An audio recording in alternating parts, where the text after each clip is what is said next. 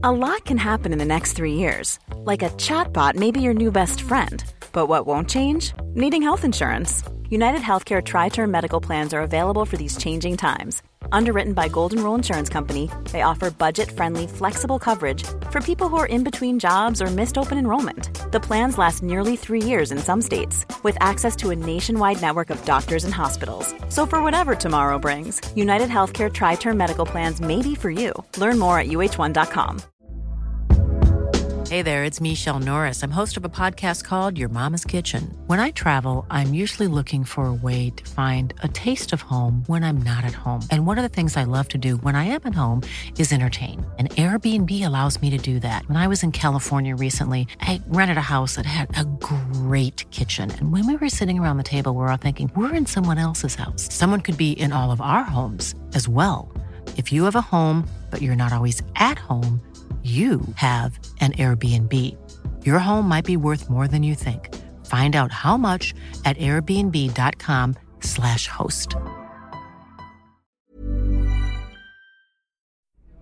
Herzlich willkommen bei Pool Artists.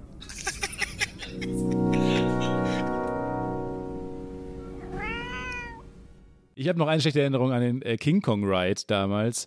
Oh ja, stimmt, da war ich glaube ich auch drauf. Und äh, wir haben wirklich ewig angestanden Ja. und es war aber auch cool gemacht mit so wahnsinnig, war fast so geisterbahnartig dieser So Weg da. Trommeln im Dschungel. Trommel und, so. ja, und genau. plötzlich kommt so eine Mumie, eine Frau und schreit dich an. und es war alles angsteinflößend, aber wahnsinnig cool. Und dann haben wir da aber wirklich schon fast zu lange gestanden, also wirklich immer so zweieinhalb Stunden oder sowas. Und hat sich auch nichts bewegt und so. Und dann waren wir kurz, bevor wir dann in diese Wagen steigen können, äh, ging überall das Licht an und es hieß so, ja, draußen ist ein Wagen verunglückt. und wir so, was? Erstens, das kann passieren. Ja. That's an option. Zweitens, warum jetzt? Ja. Wir sind, haben ewig angestanden, wir stehen jetzt direkt, wir können jetzt einsteigen, theoretisch. Ja, und dann mussten wir, rückwärts aus allem rausgehen und kamen dann draußen an so einer, an dem Wagen vorbei, wo so eine Ja. Familie drin, noch so drin hang und dann lagen die so halb umgekippt an so einem Stein gelehnt, weil dann so eine vierköpfige deutsche Familie, so sah es zumindest aus, die sehr, die nicht keinen guten Tag hatten.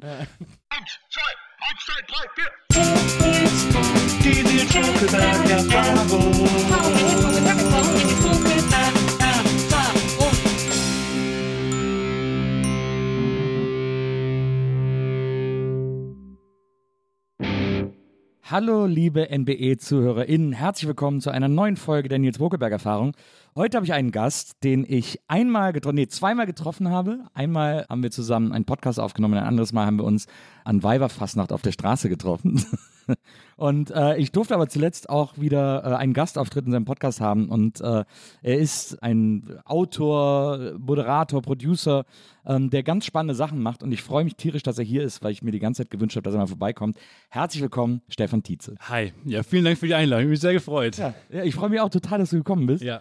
Wie gesagt, ich weiß noch, dass wir uns da, also es war wirklich die zwei Male, die Es wir uns waren die gesehen zwei Male, haben, ja. ne? Ja, genau, ich Einmal auch. war ich bei euch im Podcast UFO, den Podcast, den du mit Florentin machst. Ja, zusammen. genau. Da hat Maria auch neulich ein Bild gepostet Genau. äh, bei Twitter, was mich äh, ja schockiert hat. Ehrlich gesagt, weil wie man dann da aussieht. Jetzt gibt es mittlerweile schon Bilder von mir, wo ich sage, also wo ich schon ein Charakter war. Ich komme jetzt in das Alter, wo man, wo man alte Bilder von sich sieht und sich leicht dafür schämt, weil man schon Mitspracherecht hatte, wie man aussah. Weißt du, also das habe ich ja, das habe ich noch nicht so häufig gehabt in meinem Leben. Weil dann gibt es halt Kinderbilder und da wird man halt angezogen und es ist halt weird, aber okay, man sagt seltsam auf, man war auch noch klein und man wurde angezogen. Und das war so ein Bild, wo ich dachte, ja, eins der ersten, Wo du dich selber wo angezogen ich mich hast. selber angezogen habe und diese Brille habe ich mir selber ausgesucht und das war die Frisur, alles war selbst gewählt und man schämt sich und dachte, ja okay, jetzt geht das los.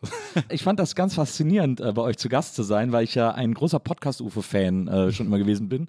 Und damals habe ich es auch noch regelmäßig gehört, jetzt schaffe ich das tatsächlich nicht mehr, aber Das äh, ist auch schlechter geworden. Ja, na klar, deswegen, weil ich nicht mehr zuhöre. Ja. Ähm, weil ihr jetzt sicherer seid, dass ich, Ja, weil ich nicht mehr zuhöre. Und es war aber so lustig, weil ich habe mich mega gefreut, vorbeizukommen. Wir hatten dann auch wir- wirklich eine lustige Sendung. Wir haben auch irgendwie verschiedenen Quatsch geredet. Und als ich dann nachgegangen bin, hatte ich irgendwie irgendein komisches Gefühl. Ich weiß auch nicht warum. Echt, warum? Ja, ich weiß auch nicht. Ich hatte irgendwie das Gefühl, dass äh, ich hatte, ich hatte so ein, so ein unsicheres Gefühl, dass ihr mich so ein bisschen verarscht habt. Ja, nee, ich weiß, es war unsere Unsicherheit damals, glaube Ja. ich, häufig. ja, dann Ähm, will man selber so cool sein auch und so. Wir wollten wahnsinnig cool sein. Wir Ja. wollten natürlich damals, äh, da haben wir ja auch quasi imposant im äh, Tonraum, in der Tonregie des Ich war Neo auch, glaube ich, erst rein. zweiter Gast oder irgendwie sowas. Genau, ich Ja. glaube, du warst sehr ganz am Anfang. Ich glaube, die, die Folgen sind noch so zweistellig, irgendwie Folge 12 oder 19 oder sowas. Also noch ganz am Anfang vom Podcast UFO. Und äh, wir waren sehr gastunerfahren und äh, wussten nicht genau, wie wir es machen. Und wir waren auch mal sehr eingeschüchtert, weil wir überhaupt nicht dachten, das sollte zusagen. Und dann, als du dann zugesagt hast, waren wir natürlich eingeschüchtert und dachten, oh fuck, jetzt kommt er. Und ähm, deswegen glaube ich, kann ich mir das vorstellen, dass wir dann natürlich besonders lustig sein wollten, besonders cool sein wollten. Und wir hatten auch damals schon so den Anspruch, so ein bisschen halt mit den Gästen auf Augenhöhe zu sprechen. Wir waren ja nie ein Interview-Podcast oder sowas. Also wenn wir Gäste hatten, wollten wir immer mit denen auch so rumriffen und sowas. Und damals aus so einem jugendlichen, keine Ahnung, äh, Naivität heraus war es, vielleicht kam es dann so rüber. Aber sollte auf gar keinen Fall so rüberkommen. Wir waren, ich fand die Folge, glaube ich, sehr lustig, weil einfach, wir haben einfach Quatsch erzählt für anderthalb ja. Stunden. Ich Ja, ich muss die auch nochmal hören. Ich habe die, auch- ich hab die auch seitdem nicht mehr gehört. Aber ich weiß noch, dass ich so, als ich so gegangen bin, ich dachte, ja, ich hab wirklich so überlegt, haben die mich jetzt verarscht oder nicht? Ich war echt irgendwie unsicher. So. Gott, oh Gott. deswegen. Äh, Und deswegen dann haben wir uns ja Karneval, ja vor zwei Jahren, glaube ich. Also Richtig. Eines der vorletzten Male, glaube ich, dass man noch Karneval feiern konnte. Genau, ich war primär irritiert, dich da zu sehen, äh, weil ich dich immer mit Berlin assoziiert hatte und nie mit Köln. Äh, so richtig. Aber dann warst du natürlich da und äh, warst ordentlich am Feiern. ähm, hab mich sehr gefreut. Das war auch im äh, strömenden Regen, glaube ich. Da. ich mich Vor den hängenden Gärten war das. vor den hängenden von Gärten. Ja, genau. Ich bin dann einfach mit Arbeitskollegen mitgegangen, völlig ungeplant. Ja. Er hatte auch kein Kostüm nicht. Das stimmt, du warst auch völlig unkostümiert. Ich bin auch, war bis dahin auch kein großer Karneval-Fan. Ähm, Das war das erste Jahr, wo ich dann mitfeiern wollte, aber nicht in Weiberfastnacht, sondern danach so richtig. War dann aber sehr krank, weil davor hat es so geregnet und ich war die ganze Nacht dann noch draußen auf der Straße im T-Shirt. Dumme Idee gewesen, rückblickend. Ähm, auch in dem Moment schon eigentlich. Und ja, dann habe ich es halt nicht feiern können, weil ich sehr krank war. Das Han Solo-Kostüm war schon bereit. Aber du hast äh, Weiberfastnacht gefeiert. Das habe ich gefeiert, ja.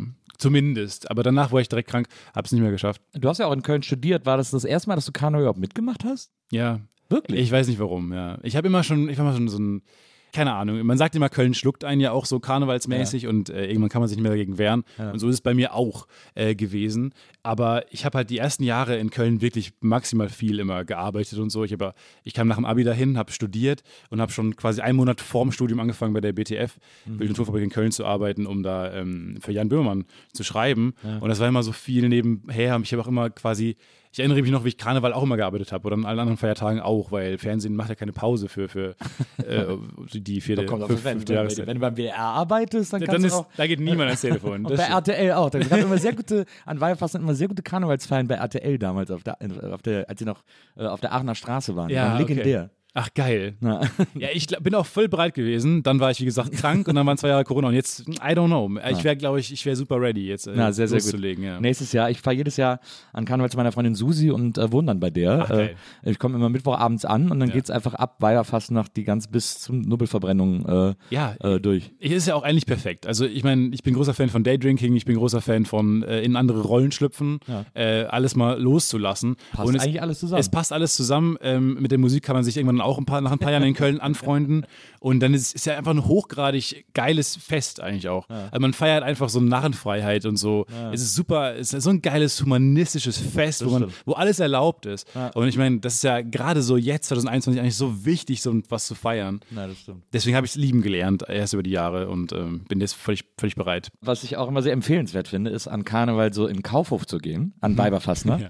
weil dann so die Frauen, so in der, die in der Parfümerieabteilung und so arbeiten, Ja. die trinken dann auch den ganzen Tag Eierlikörchen Ja, ah, und laden auch die Kunden immer ein und so und die kümmern sich auch null mehr ums Geschäft. Nee.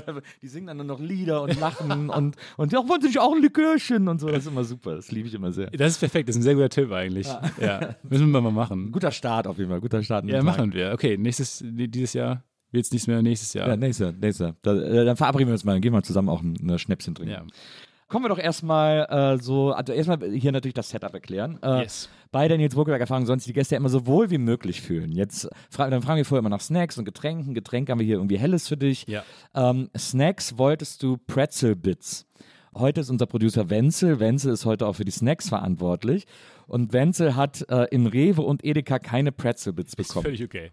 Die sind schwer zu kriegen. Aber er ist ja nicht auf den Kopf gefallen und hat dann versucht, sich so vorzustellen, wie man das geschmacklich halbwegs nachempfinden könnte. Und hat er deswegen kleine Brezeln und Nicknacks geholt. Genau, jetzt muss er noch Zwiebeln holen vielleicht, die wir dann da so reinschälen und ein bisschen Honig oben drüber machen und dann haben wir das perfekt, das perfekte Emulgator. Genau. Also wenn du das vielleicht alles so ein bisschen zusammen in den Mund stopfst, dann wird es auch so in, in Richtung Pretzelbits gehen. Ja, vielen Dank äh, für die Mühe. Ähm, nee, ich mag das sehr gern. Das findet man manchmal so in äh, gut sortierten Reves, Ja. die du in Köln ja wirklich einfach überall findest. ist ja Rewe-Stadt, Rewe-Hauptstadt. Rewe Hauptstadt Köln. Ähm, von daher habe ich mich so ein bisschen in diesen Snack verliebt. Ähm, aber ist genauso lecker. Ich bin sehr äh, unanspruchsvoll bei Snacks, von daher freue ich mich sehr über das, was hier mitgebracht hat. Die hatten ja auch mal diesen, diesen äh, geilen äh, italienischen Rewe in Köln. Weil, also Rewe sitzt ja wirklich in Köln und deswegen probieren Ja. die da auch immer ganz viele Sachen aus. Ja, okay. Und die hatten mal da im, an der Breitestraße, im, als dieses Dumont-Carré neu war, Mhm. was jetzt, ich weiß nicht, ob du da in letzter Zeit nochmal drin warst, aber jetzt so die abgewrackteste Mall in ganz Ja. Köln ist. Ja. Nur noch so totale Kackläden Was drin. ehrlich gesagt ziemlich heftig ist. Also die abgewrackteste Mall in Köln zu sein, da muss einiges passiert sein. Allerdings. Aber da sind offensichtlich einfach alle Läden raus. Da ist jetzt ein Woolworths drin Mhm. äh, und ein Spielzeugladen, glaube ich. Und da war unten. Und Zalando-Outlet, glaube ich. Ja, kann sein, genau. ja, ja, genau. Und äh, ganz am Anfang äh, war das noch eine super ambitionierte Mall und da war im Keller ein quasi italienischer Supermarkt. Also fand auch ganz viele deutsche Produkte, aber alles war so sehr italienisch gemacht und vieles italienisch beschriftet und so. Und das war der Versuch von Rewe, so eine neue Kette mal auszuprobieren. Und hat offensichtlich nicht Hat funktioniert. offensichtlich wirklich gar nicht funktioniert. Aber gute Idee. ist. Ich bin da gerne hingegangen. Ich finde die Idee auch super. Ich habe äh, in Ehrenfeld wohne ich, da ist äh, sehr nah bei mir ein italienischer Der italienische Supermarkt in Supermarkt. Oh, der ist super. Ja, genau, weil die immer irgendwie jede Woche Da beim Helios-Gelände da hinten. Also Ähm, genau. Vorm Leuchtturm da quasi. Richtig. Ja. Ähm, und die kriegen irgendwie jede Woche so eine, äh, so eine Truckladung aus Sizilien. Fantastisch. Und da kann man einfach wirklich authentisch, ist eine riesen Experience, in diesen Laden zu gehen, weil äh, die haben auch äh, Kinder, wie, ist wirklich wie gecastet, Kinder, die dann auf, auf, der Tasse, auf der Kasse rumspringen und so und alle sagen, Federico, Federico. Und ähm, es ist immer großes Drama und großer Schrei, viele Tränen. Man wartet immer sehr lange auf sein äh, Sandwich, ähm, was die dann immer frisch schneiden und so. Und es ist wirklich so ein New Yorker Style. Also es ist wirklich, wenn man so ein bisschen New York in Köln erleben will, muss man in den italienischen Supermarkt gehen. Ja, es macht sehr viel Spaß, da einzukaufen. Ja, aber der ist, da bin ich auch wirklich immer sehr gerne hingegangen. Es gibt hier auch so eine Kette, also zwei italienische Supermärkte, die zusammengehören äh, in, in Berlin. Ja. Einer ist hinten an der Greifswalder, ähm, also da an der S-Bahn-Station Greifswalder und die andere Filiale ist, glaube ich, äh, Wedding Moabit da hinten so die Ecke. Okay. Und der ist, der hat das auch ein bisschen so wie der, wie der in Köln. Der Ja, das muss man, gut. glaube ich, auch haben. Also dann laute Kinder, die äh, viel Tränen und äh, viel Schreierei und viel Warten und die haben sehr viel äh, eigenes Business. Man kommt sich immer vor wie jemand, der stört, wenn man da als Kunde in den Laden geht. Aber das finde ich mega. Ich finde es super geil, authentisch. Richtig gute Mozzarella kaufen, gute Pasta kaufen und dann ab geht's kochen. Du bist ja legendär dafür, Fehlinvestitionen zu tätigen. äh, also das ge- geht mir aber ganz genauso. Ich kaufe mir auch manchmal Produkte, bei denen ich denke, ja, das ist, natürlich, das habe ich schon immer gebraucht. Das ist jetzt wird endlich diese eine Sache in meinem Leben passieren, für die ich immer dieses Produkt gebraucht habe. Und dann muss ich zugeben, dass ich es nicht benutze. Also das passiert mir auch andauernd. Aber bist du auch äh, so ein Supermarkt-Fan? Ich bin ein riesen Supermarkt-Fan. Ich, äh, ist immer großes, ja, große Frage, geht man hungrig in den Supermarkt? Natürlich nicht. Wenn ich hungrig in den Supermarkt gehe, dann äh, kann man mich vergessen. Erstmal bin ich da anderthalb Stunden unterwegs. Ähm, nee, ich bin großer Fan. Ich bin auch vor allem großer Fan, aber noch mehr von äh, Bedarfshandlungen. Ja. Sowas wie Angelbedarf. War ich schon mal angeln in meinem Leben? Nein. Aber Angelbedarf ist doch fantastisch. Einfach ein, ein Laden, wo die einfach die alles von diesem einen stimmt. Thema haben, so hyper-focused sind.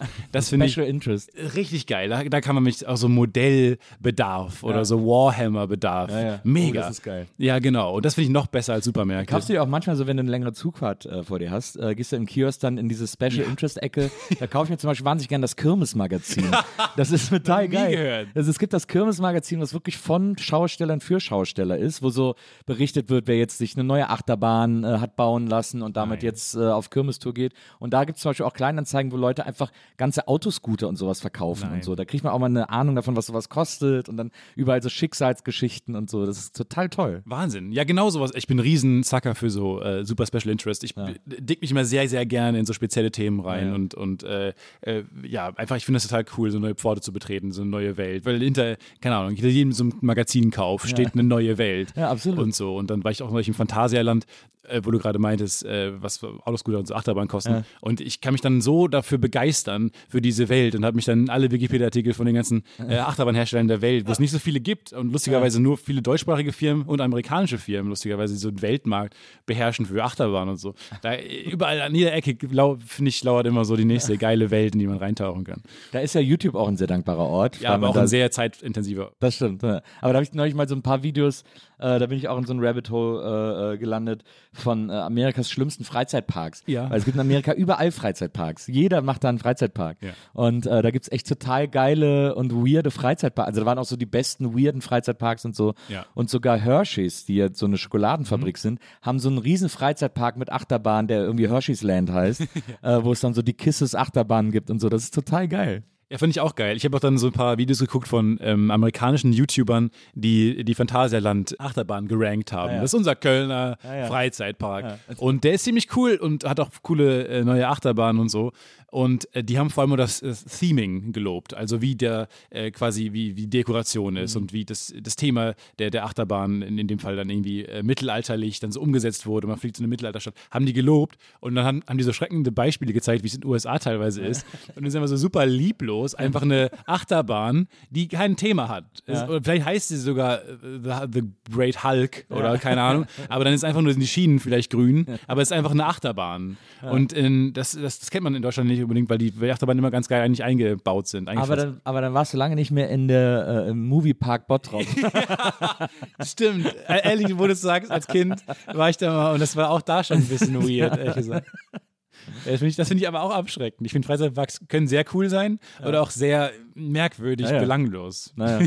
Ganz am Anfang früher war das ja Warner Brothers Movie World und dann haben die irgendwann die Lizenz verloren mhm. und jetzt haben die zum Teil noch die Figuren von den Lizenzen, aber dürfen sie halt nicht mehr so nennen und haben sie dann anders angemalt. Also ich weiß oh, auch, bei mir ist auch lange her, dass ich da war, bestimmt auch wieder zehn, 12, 15 Jahre. Ja. Ähm, aber da habe ich so einen Ride gemacht, der hieß irgendwie die, die Fahrt durchs, durch das Märchenland oder so. Ja. Und dann waren das alles die Figuren von der unendlichen Geschichte, aber halt so anders angemalt.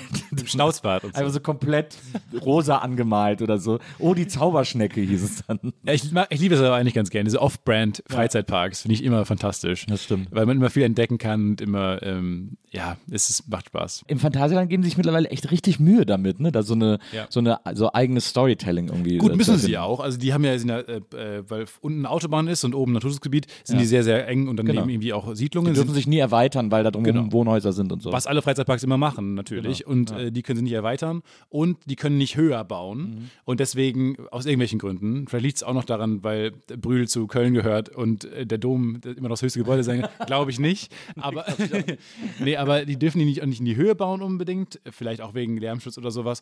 Ähm, und das Gute, was denen dann zugutekommt, ist, dass die ganzen neuen Achterbahnen, habe ich gelernt, halt mit so Elektrospulen beschleunigt werden. Ja. Das heißt, du brauchst diese Höhe nicht mehr, die früher immer wichtig war für mhm. Achterbahnen. Ja. Heißt, Phantasialand musste sehr, sehr früh auf diese neue Technik äh, umsetteln. Ja. Und deswegen hatten die jetzt irgendwie so, waren diese Führer in den geilsten äh, neuen Achterbahnen und sowas. Und ganz viele Leute kommen aus der Welt und besuchen diese Achterbahn.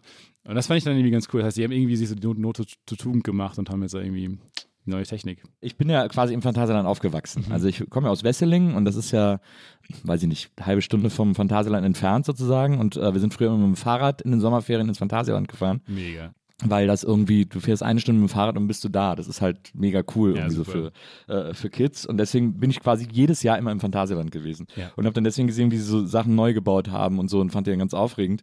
Und äh, jetzt äh, kickt halt die, voll die Nostalgie bei mir rein, weil äh, es gibt, glaube ich, nur noch zwei Fahrgeschäfte überhaupt von damals im okay. Phantasialand.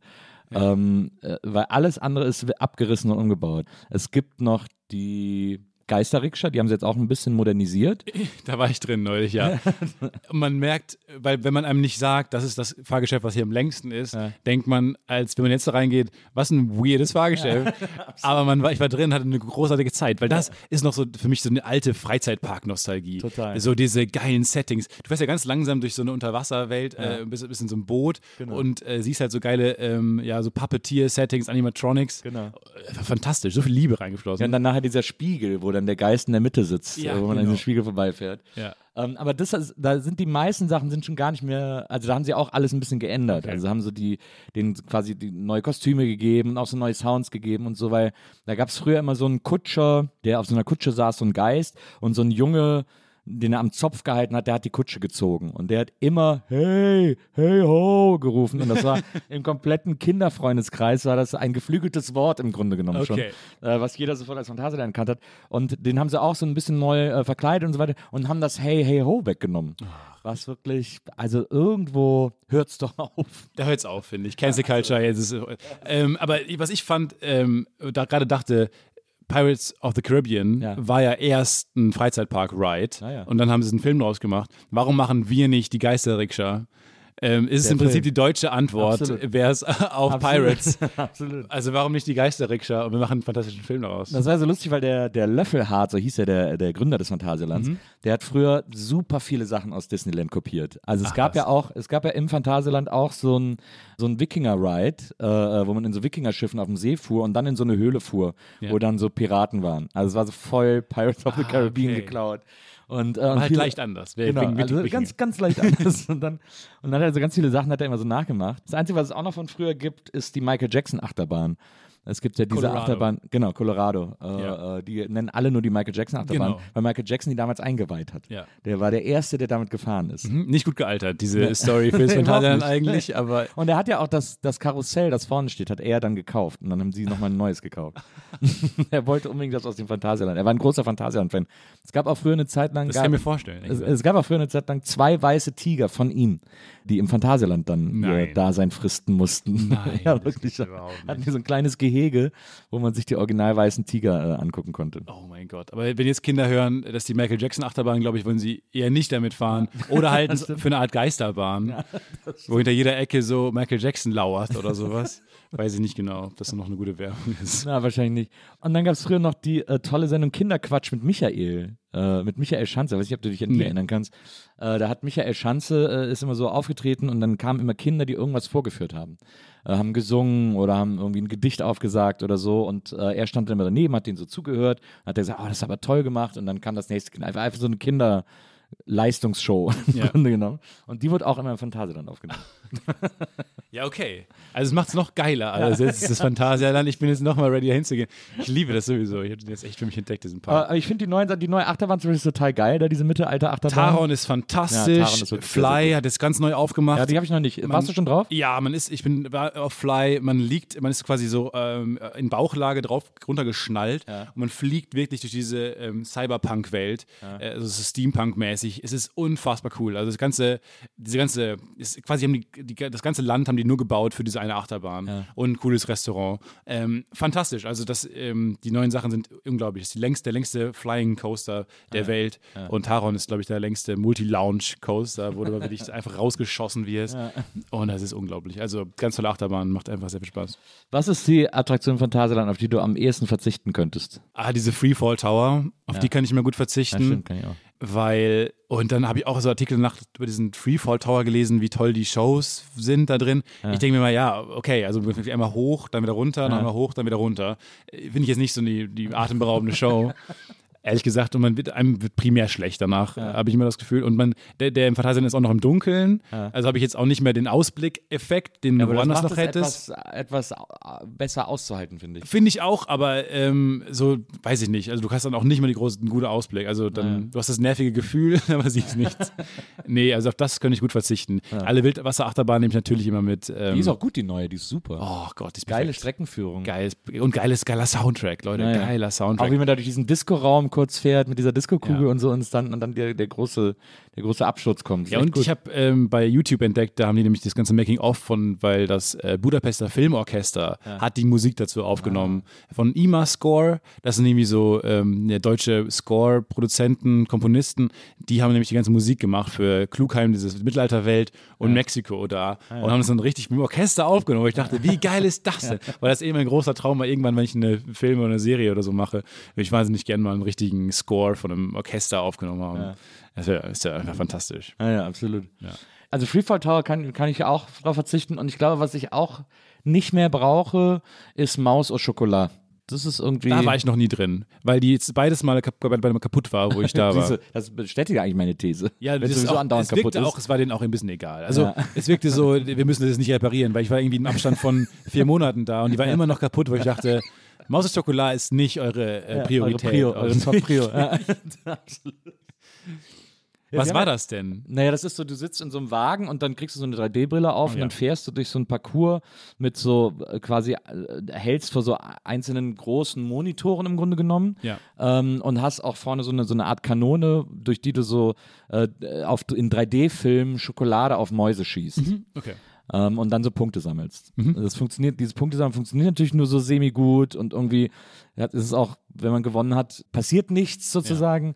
Äh, und es ist irgendwie, es ist ein bisschen uninspiriert, finde ich. Ich glaube, also meine These ist, nachdem ich das jetzt drei Monate gesehen habe, wie es kaputt war und blieb, dass sie das austauschen, dass Ja. sie diesen ganzen Bereich wegmachen und da was Neues Ja, Cooles es wär, schön wäre es. Ja, ja. Ich war vor zwei Jahren nach ewig langer Zeit mal wieder in äh, Amerika mit äh, äh, Maria und ihren Eltern.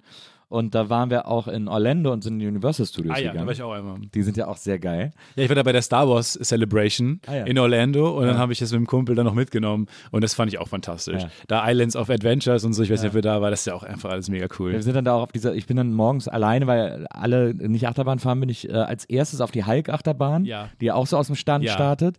Das war für morgens nicht die geilste Idee. Nee. Das war echt Aber wie fantastisch die ist. Ich ja, die ist absolut fantastisch. Die ist auch ein geiles Worldbuilding, dass man wirklich wie durch so ein Labor da reingeht und da die auch sogar in so Nebel startet und so. Das Anstellen muss Spaß machen. Ja. Das erwarte ich ja von den Setbauern, Ja. ähm, dass die einfach, dass, dass man das Anstellen schon Spaß macht, wenn man in eine andere Welt eintaucht und richtig Bock hat, äh, Ja. das zu fahren. Und das machen die im Phantasialand immer so und an den geilen Parks in den USA auch. Und Orlando ist einfach, macht wahnsinnig viel Spaß. Auch Orlando ist diese, echt krass. Ja, das haben die noch so eine geile Jurassic Park Achterbahn gehabt. Da war ich ja auch, also Jurassic Park ist auch immer meiner Lieblingsfranchises.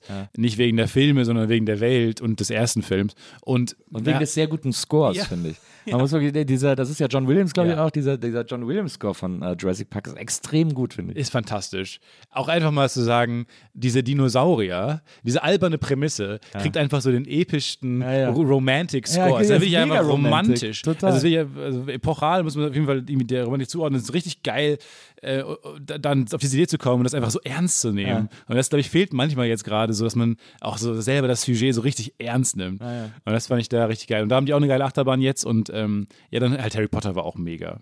Ja, da sind wir auch mit dem Hogwarts Express in einen anderen Park rübergefahren und so. Das ist äh, Maria ist, getrunken? ja, ja, Maria ist ja ein riesen Harry Potter Fan. Deswegen Ja, haben wir das dann alles äh, gemacht und mitgemacht und Ja, so. ja, und auch da in die, auch. in die Winkelgasse und so, äh, in diese dunkle Gasse und so alles. Ja, man kann sogar, wenn du es wirklich inhalieren willst, da Ja. kann man ja zu Ollivander gehen, kriegst dann da einen Zauberstab, Genau. drei, zwei passen erst nicht, beim dritten fliegen deine Haare hoch und Marilyn Monroe-artig deine Anziehsachen, ähm, kommen so geile Animatronics auch und dann kannst du mit diesem Zauberstab, der dir zugewiesen wurde, kannst du quasi durch äh, Hogsmeade gehen und was da so alles aufgebaut ist und kannst teilweise auf Dinge zeigen und dann passieren Dinge. Ja, genau. Ist ja irre cool gemacht. Ja. Und ich weiß, war noch nicht in diesem Star Wars Teil, der jetzt auch aufgemacht hat. Ja. Galaxy. Ja, das ist ja Disney, Quest. Disney äh, World. Ach, stimmt, das ist ja Disney. Ja. Da war ich auch noch nicht, da will ich auch unbedingt noch hin. Aber Äh, das ist, glaube ich, auch cool. Also, das soll ja auch so sehr immersiv sein. Total. hast Ja, du da viele Schauspieler, die dir mit den Dingen ja, da steht da auch so ein fast eins zu eins Falke rum und so, äh, Millennium Genau. Falke und so. Das ist Ich total habe geil. eh nicht verstanden, seitdem es auch Westworld und so gibt, warum man nicht mal einen Freizeitpark macht, der so ist, wo man halt wirklich einfach mal eintauchen kann in so eine andere Welt. Äh, weil was ich im Freizeitpark, glaube ich, immer besser finde, sogar noch als die Attraktion, ist einfach in diese weirden Welten einzutauchen, wo einfach alles anders ist und wo man dann Butterbier trinken kann und so mit dem Zauberspat da brummeln wedeln kann und Häuser kippen um. Also das will man ja eigentlich doch machen und dann ziehen wir Cowboy-Klamotten an und ich kann irgendwie eine Woche lang in so einem äh, Cowboy-Resort rumlaufen, irgendwo in Nevada, wäre doch was, das Coolste der Welt. Warum gibt es das nicht? Aber vielleicht gibt es es auch. Da frage ich mich auch. Aber da ist ja, da ist ja quasi das, was dem am nächsten kommt, sind ja so Escape Rooms irgendwie. Das mache ich zum Beispiel auch voll gerne. Das habe ich noch nie gemacht, aber ich Wirklich kann mir nicht? auch vorstellen, dass es mein Ding ist. Du, hast, du, war, du findest das alles so gut und warst noch nie in einem Escape Room. Nee, weil da habe ich immer nur negative. Also ich habe, also du bist jetzt der erste Mensch, dem ich geschmacklich vertraue, der mir gesagt hat, dass Escape Rooms cool also es sind. gibt natürlich schlechte, aber wenn die richtig, wenn die richtig gut sind, also es gibt hier in Berlin einen, der ist wirklich brillant gemacht. Wenn, Okay. die, wenn die richtig gut sind, dann machen die mega Bock. Dann ist das total crazy, da drin zu sein. Ich glaube das total. Ich hab, äh, okay, ja, dann, dann müssen wir unbedingt mal die coolen nennen, ja. weil da will ich dann mal hingehen und dann berichte ich nochmal ausführlich vom Escape Ich muss Room. mal, in Köln gibt es einen, den wollte ich mal ausprobieren. In Köln gibt es einen Drei-Fragezeichen-Escape Room. Den- das wollte ich mir auch mal, das wollte ich mir mal angucken. Das wäre aber- was für dich. Naja, aber hier in Berlin gibt es einen, äh, der heißt irgendwie der Schatz von Humboldt oder so. Und der ist unglaublich. Also das sind auch Typen, die, das sind auch Kumpels von Uke, die den machen. Ah, okay. Äh, den kennst du ja, glaube ich, auch, Ja. äh, Uke Bosse. Ja. Und äh, die sind so extrem, denen ist Storytelling extrem wichtig und so. Deswegen äh, ist das so sehr genau alles aufeinander abgestimmt und so. Der ist sehr, sehr schlau gemacht. Wer bist denn du in so einer Gruppe? Bist du der, der die, ähm, das Lied übernimmt? Also, oder bist du jemand, der sich eher zurückhält? Bist du Nee. The Brain? Nee. Bist du der Jock? Ich werde mega un. Äh, das Lustige ist, ich werde mega ungeduldig, äh, weil ich, weil es manchmal so Rätsel gibt, die ich so, weil ich ja auch immer so als Kind auch immer diese ganzen Spielebücher gemacht habe und sowas alles. Und dann gibt es so Rätsel, die so, die man so tausendmal schon gesehen hat, Ja. die man so kennt. Und wenn man dann mit Leuten sowas macht, die das nicht kennen, macht mich das wahnsinnig, Okay. dass sie dann da über so ein Rätsel so lange nachdenken, dass ich in der Zeit schon achtmal gelöst hätte irgendwie so. Und das ist, und ich, ich glaube, das ist so ein bisschen das Klugscheißerische in mir, Ja. was dann da so Überhand nimmt in so einem Escape Room. Ich dachte gerade, man müsste eigentlich mal, es wäre eigentlich ein gutes erstes Date, wenn man diesen schon, wenn man den Escape Room schon gemacht hat. Und dann gehst du, sagst du, ah, ich habe ja diesen neuen Escape Room entdeckt, wo man das, ich dachte, das, erste Date war irgendwie cool. Und ja, lernt man sich auch mega gut bei kennen und so, aber dann kennt man schon alle Rätsel und ist so mega der Smartass.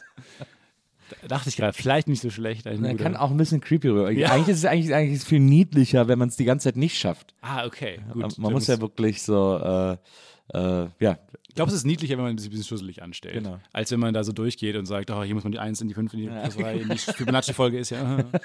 Ist, glaube ich, nicht so sexy vielleicht. ja genau, glaube ich auch. das glaube ich auch. Aber ja, das musst du, das musst du wirklich unbedingt mal machen. Okay, ähm, mache ich mal. Ich werde berichten. Ja, sehr gut. Das klingt gut. Deswegen bin ich auch drauf gekommen. Die, in den Universal Studios gibt es so einen Spider-Man-Ride.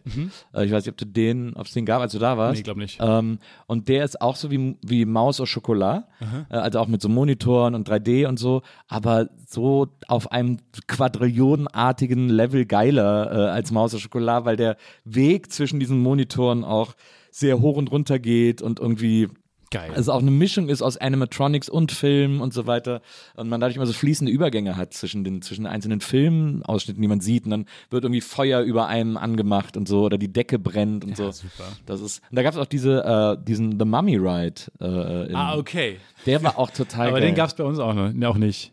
Was? Aber du musst doch. Vielleicht hab ich, haben wir aber auch nur Islands of Adventures gemacht. Ja, Ja, das kann sein, ja, das kann sein. ja, ja. Aber das, dieser Mummy Ride ist total geil, weil da ist auch, wirst du halt die ganze Zeit so verfolgt und dann am Schluss denkst du, es ist vorbei und dann geht's nochmal so los und so.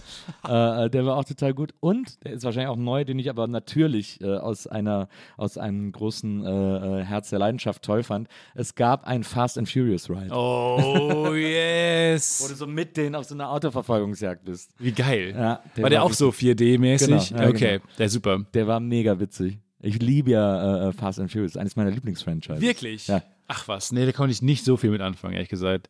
Ich habe die, ähm, ja, ich weiß auch nicht. Also, äh, wenn es vor allem Action ist, keine Ahnung, bin ich nicht so ein Mega-Typ für. Ich, Aber dieses, dieses ganze La Familia-Gelaber und so, das ist doch total geil. Ja, naja, ja klar. Einer, ich finde es auch geil, Ja. aber ähm, ich weiß nicht, ob das die, die Filme, es sind Filme, die ich alle schon mal, glaube ich, gesehen habe, aber ich habe die jetzt nicht, ich würde die nicht nochmal gucken, glaube ich. Ja. Ich weiß nicht, es ist nicht so eine Welt, die mich so gerne flüchtet, die ist mir zu tough. Ich glaube auch, dass Hobbs and Shaw einer der besten Filme aller Zeiten ist. So, das stimmt alles. Da ist alles perfekt an dem Film, finde ich. Ähm, Ich habe noch eine schlechte Erinnerung an den äh, King Kong Ride damals.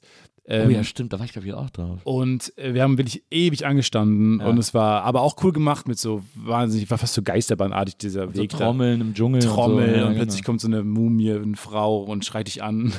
und es war alles angsteinflößend, aber wahnsinnig cool. Und dann haben wir da aber wirklich schon fast zu lange gestanden, also wie ich immer so zweieinhalb Stunden oder sowas.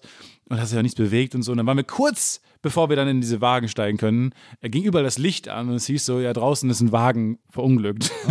und wir so, was? Erstens, das kann passieren. Ja. That's an option. Zweitens, warum jetzt? Ja. Wir sind, haben ewig angestanden, wir stehen jetzt direkt, wir können jetzt einsteigen, theoretisch. Ja, und dann mussten wir, wir rückwärts aus allem rausgehen und kamen dann draußen an so einer, an dem Wagen vorbei, wo so eine Ja. Familie drin, noch so drin hang. Und dann lagen die so halb umgekippt an so einem Stein gelehnt, weil dann so eine vierköpfige deutsche Familie, so sah es zumindest aus, die sehr, die nicht keinen guten Tag hatten. Was mich dann wieder ein bisschen aufgemuntert hat, irgendwie. Das war ein lustiger Anblick und ich war dann, fand ich okay. Ich kann mit sowas gut umgehen. Ich finde das dann Der, lustig. der war auch nicht so richtig prickelnd, der King Kong Ride. Ich habe den gemacht, glaube ich, als ich, als ich letztes Mal da Ist so war. ein Slow Ride, ne? So ein schicker Slow Ride, wo man viel sehen auch kann. viel mit so, mit so äh, Projektionen und so. Äh, Genau. Also, okay. Ein bisschen wie die Rikscha Geisterbahn Genau. mit King Kong gebrandet. Genau. Ja, ja, Ja, genau. Haben sie sich abgeguckt. Was ja auch cool ist, ist gegenüber von der Geisterrikscha dieses, diese lange Bank, wo der Raum sich so dreht. Ja, das. Da gehe ich ähm, immer rein, weil das finde ich irgendwie faszinierend. Da wollte ich reingehen und dann war ich mit einer Freundin da und sie hat äh, auf dem Schild gelesen, it's a fast ride. Oder irgendwie so ein fast and exciting ride. Und dann hatte ich Angst bekommen, weil es wieder so dunkel war. Und weil man nirgendwo sehen konnte, was es ist. Also es war jetzt nicht wie im Fitnessstudio, wo dann die Bewegungen, die das alles macht, angeschrieben sind, sondern es war halt dieser merkwürdige dunkle Raum, wo sich angeblich was schnell bewegt. Und da hatte ich wahnsinnig Angst davor, diesem Fahrgeschäft, und bin ich reingegangen.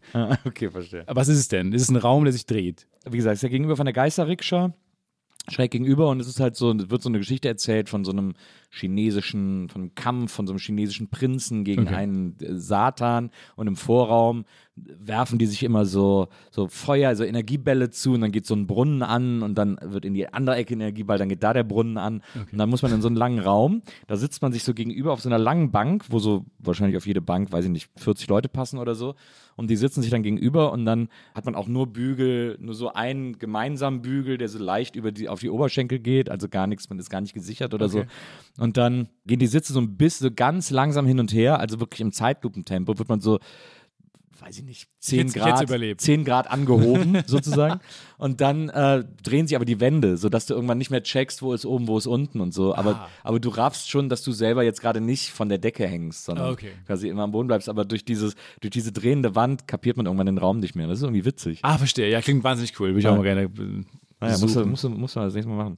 Wir werden zu so einem Freizeitpark-Podcast, was ich auch nicht so schlecht finde, ehrlich Äh, Finde ich auch. Es gibt auch so einen Freizeitpark-Podcast, den ich höre, der heißt, glaube ich, Podcast The Ride oder Ja, so. okay. Der ist auch immer, die reden auch immer nur über Freizeitparks. Ja, im Prinzip machen wir es auch gerade, was ich aber fantastisch finde. Ja. Ich finde, es äh, sollte es geben. Ja, und wenn es da schon noch nicht gibt, machen wir das einfach. Na, absolut. Dann reisen wir dahin und dann äh, machen wir so Erfahrungsberichte, wie wir den Freizeitpark fanden. Es gibt auch wahnsinnig witzige äh, Freizeitpark-YouTuber, habe ich irgendwann Mhm. mal festgestellt, ähm, die auch ähm, sind immer so ein bisschen so Nerds und manchmal äh, mit so Shirts, mit Genau, so einer Achterbahn und deren Shirts, Logo genau, ist. oder so Öhrchen oder so. Ja. Also ganz oft sind die einfach grundsätzlich begeistert von allem und sagen dann, wie toll das ist und wie awesome und so. Aber manchmal sind die dann auch so, wollen die dann so ganz kritisch sein und dann sezieren die die Dinge in so einem total übertriebenen Maße, weil sie unbedingt als kritische Journalisten wahrgenommen werden wollen Ja. oder so. Dann kritisieren die so das Essen in den Restaurants, so, ja, die Pizza hier, also ich muss sagen, die Salami scheint mir nicht ganz italienisch zu sein, weißt du, so, dann halten die sich an so Details auf, wo man so sagt, Digga, du isst gerade ein Stück Pizza im Freizeitpark. What, what do you expect? Ja. So, und das ist aber immer total Auf der geil. anderen Seite, du guckst dieses Video von einem Freizeitpark-Tester, Ja. what do you expect? Ja, absolut. Aber ja, ich weiß, was du meinst. Aber, weil am Ende kommt es darauf, hin- läuft es darauf hinaus, dass die einfach Freizeitparks testen. Genau. So, okay, also dann. Naja, ganz am Ende läuft es darauf hinaus, dass sie umsonst rein wollen Mhm, ja. und das deswegen machen. So, und so. Das ist ja im Grunde, wissen wir ja alle, dass sie das deswegen machen. Das ist ja so eine, das ist ja im Grunde genommen so ein, so ein äh, ungeschriebener Vertrag zwischen den Machern und mir als Zuschauer, dass ich genau weiß, warum die das machen und die das auch genau deswegen machen. Aber dann wollen sie halt irgendwann investigativ werden und dann wird es irgendwie so lustig, grotesk, finde ich. Ich wollte mal immer mal eine Serie machen über Freizeitparks. Also irgendwas, was im Freizeitpark spielt. Weil Ja. ich finde Filme auch so, die da so spielen, so verlassenen Freizeitparks, Ja. äh, finde ich immer ein cooles Thema und so. Ist mir noch nicht die perfekte Idee über den Weg gelaufen, ähm, sonst würde ich vielleicht mal irgendwann angehen. Aber im Freizeitpark mal, allein weil man auch da drehen will und so, Na in ja, so verlassenen na ja. Freizeitparks, finde ich irgendwie geil. So so, Beverly Hills Cop 2 spielt Ja. ja auch jetzt im Freizeitpark. Beverly Hills Cop 2, Und ja, Adventureland Zombieland. gab's auch noch. Ja, Genau, Adventureland. Zombieland. Ja, das sind so Dinge, die immer so anreißen, aber sehr schon cool. Ich habe mal eine Idee getreatmentet, die auf einer Kirmes spielt, weil ich liebe Kirmes fast noch ein bisschen mehr als Freizeitparks. Ja, du hast die Kirmes gekauft, ja auch, die, äh, wenn du vor, Genau. vor, vor Bus, äh, Bahnrides. Ja, genau. Und ich, äh, und ich finde, Kirmessen sind immer so ein seltsamer Mikrokosmos, weil es gibt da so Charaktere, die man auch sofort so kennt. So der Autoscooter-Assi und so, äh, der irgendwie Ja. so den, den Chip mit dem Fuchsschwanz vorne in einem, in einem Autoscooter äh, direkt reinsteckt und dann so stehend auf den Dingern fährt und so. Ah, yes. Und da hatte ich mir, da hatte ich mir mal so eine, hatte ich mal so, so eine, so ein Exposé geschrieben von so einer, von so einer Kirmes, die so durchs Land zieht. Und das sind auch immer dieselben, die fahren halt alle zusammen. Ja. Und dann hast du da den, den Assi am Autoscooter, dann hast du das, das Rentnerpärchen an der Schießbude, die so ein bisschen so das Herz äh, der Kirmes sind. Äh, Ja, und dann noch super. so ein paar andere Charaktere. Und dann landen die in so einem Dorf und so ein Junge, der irgendwie gerade mit der Schule fertig ist und nicht weiß, was er machen soll, ist in so ein Mädchen verliebt und küsst sie so das erste Mal auf der Kirmes. Und sie sagt, ja, ich hau morgen ab nach Berlin, äh, weil ich, das ist mir hier zu eng im Dorf. Äh, ich habe keinen Bock mehr. Und er ist so, was jetzt gerade, wo wir zusammengekommen sind, haut sie ab. Und weil da natürlich auf der Kirmes überall steht, junger Mann zum Mitreisen gesucht, äh, schließt er sich der Kirmes dann an Ah. und bringt die so dazu, nach Berlin zu fahren. Äh, also Ah. ändert immer so den Fahrplan und so, so, dass sie mit der ganzen Kirmes quasi nach Berlin reisen. Geil. Da baut er dann irgendwann am Hackischen Markt seine Kirmes auf. äh, und dann sind und die Leute sind also, oh wow, das ist ja voll retro, wie cool. Und so finden es dann einfach voll cool, obwohl sie da illegal steht und da will er dann die Frau äh, für sich wieder, Ah, super cool. wieder gewinnen. So. Gefällt mir sehr. Ich finde auch, Kirmes macht irre Spaß. Und Ja, es, es natürlich liefert, liefert so ein Set an Personen, Genau. die man die auch hier irgendwie kennt, mit denen man so relaten kann. Ja.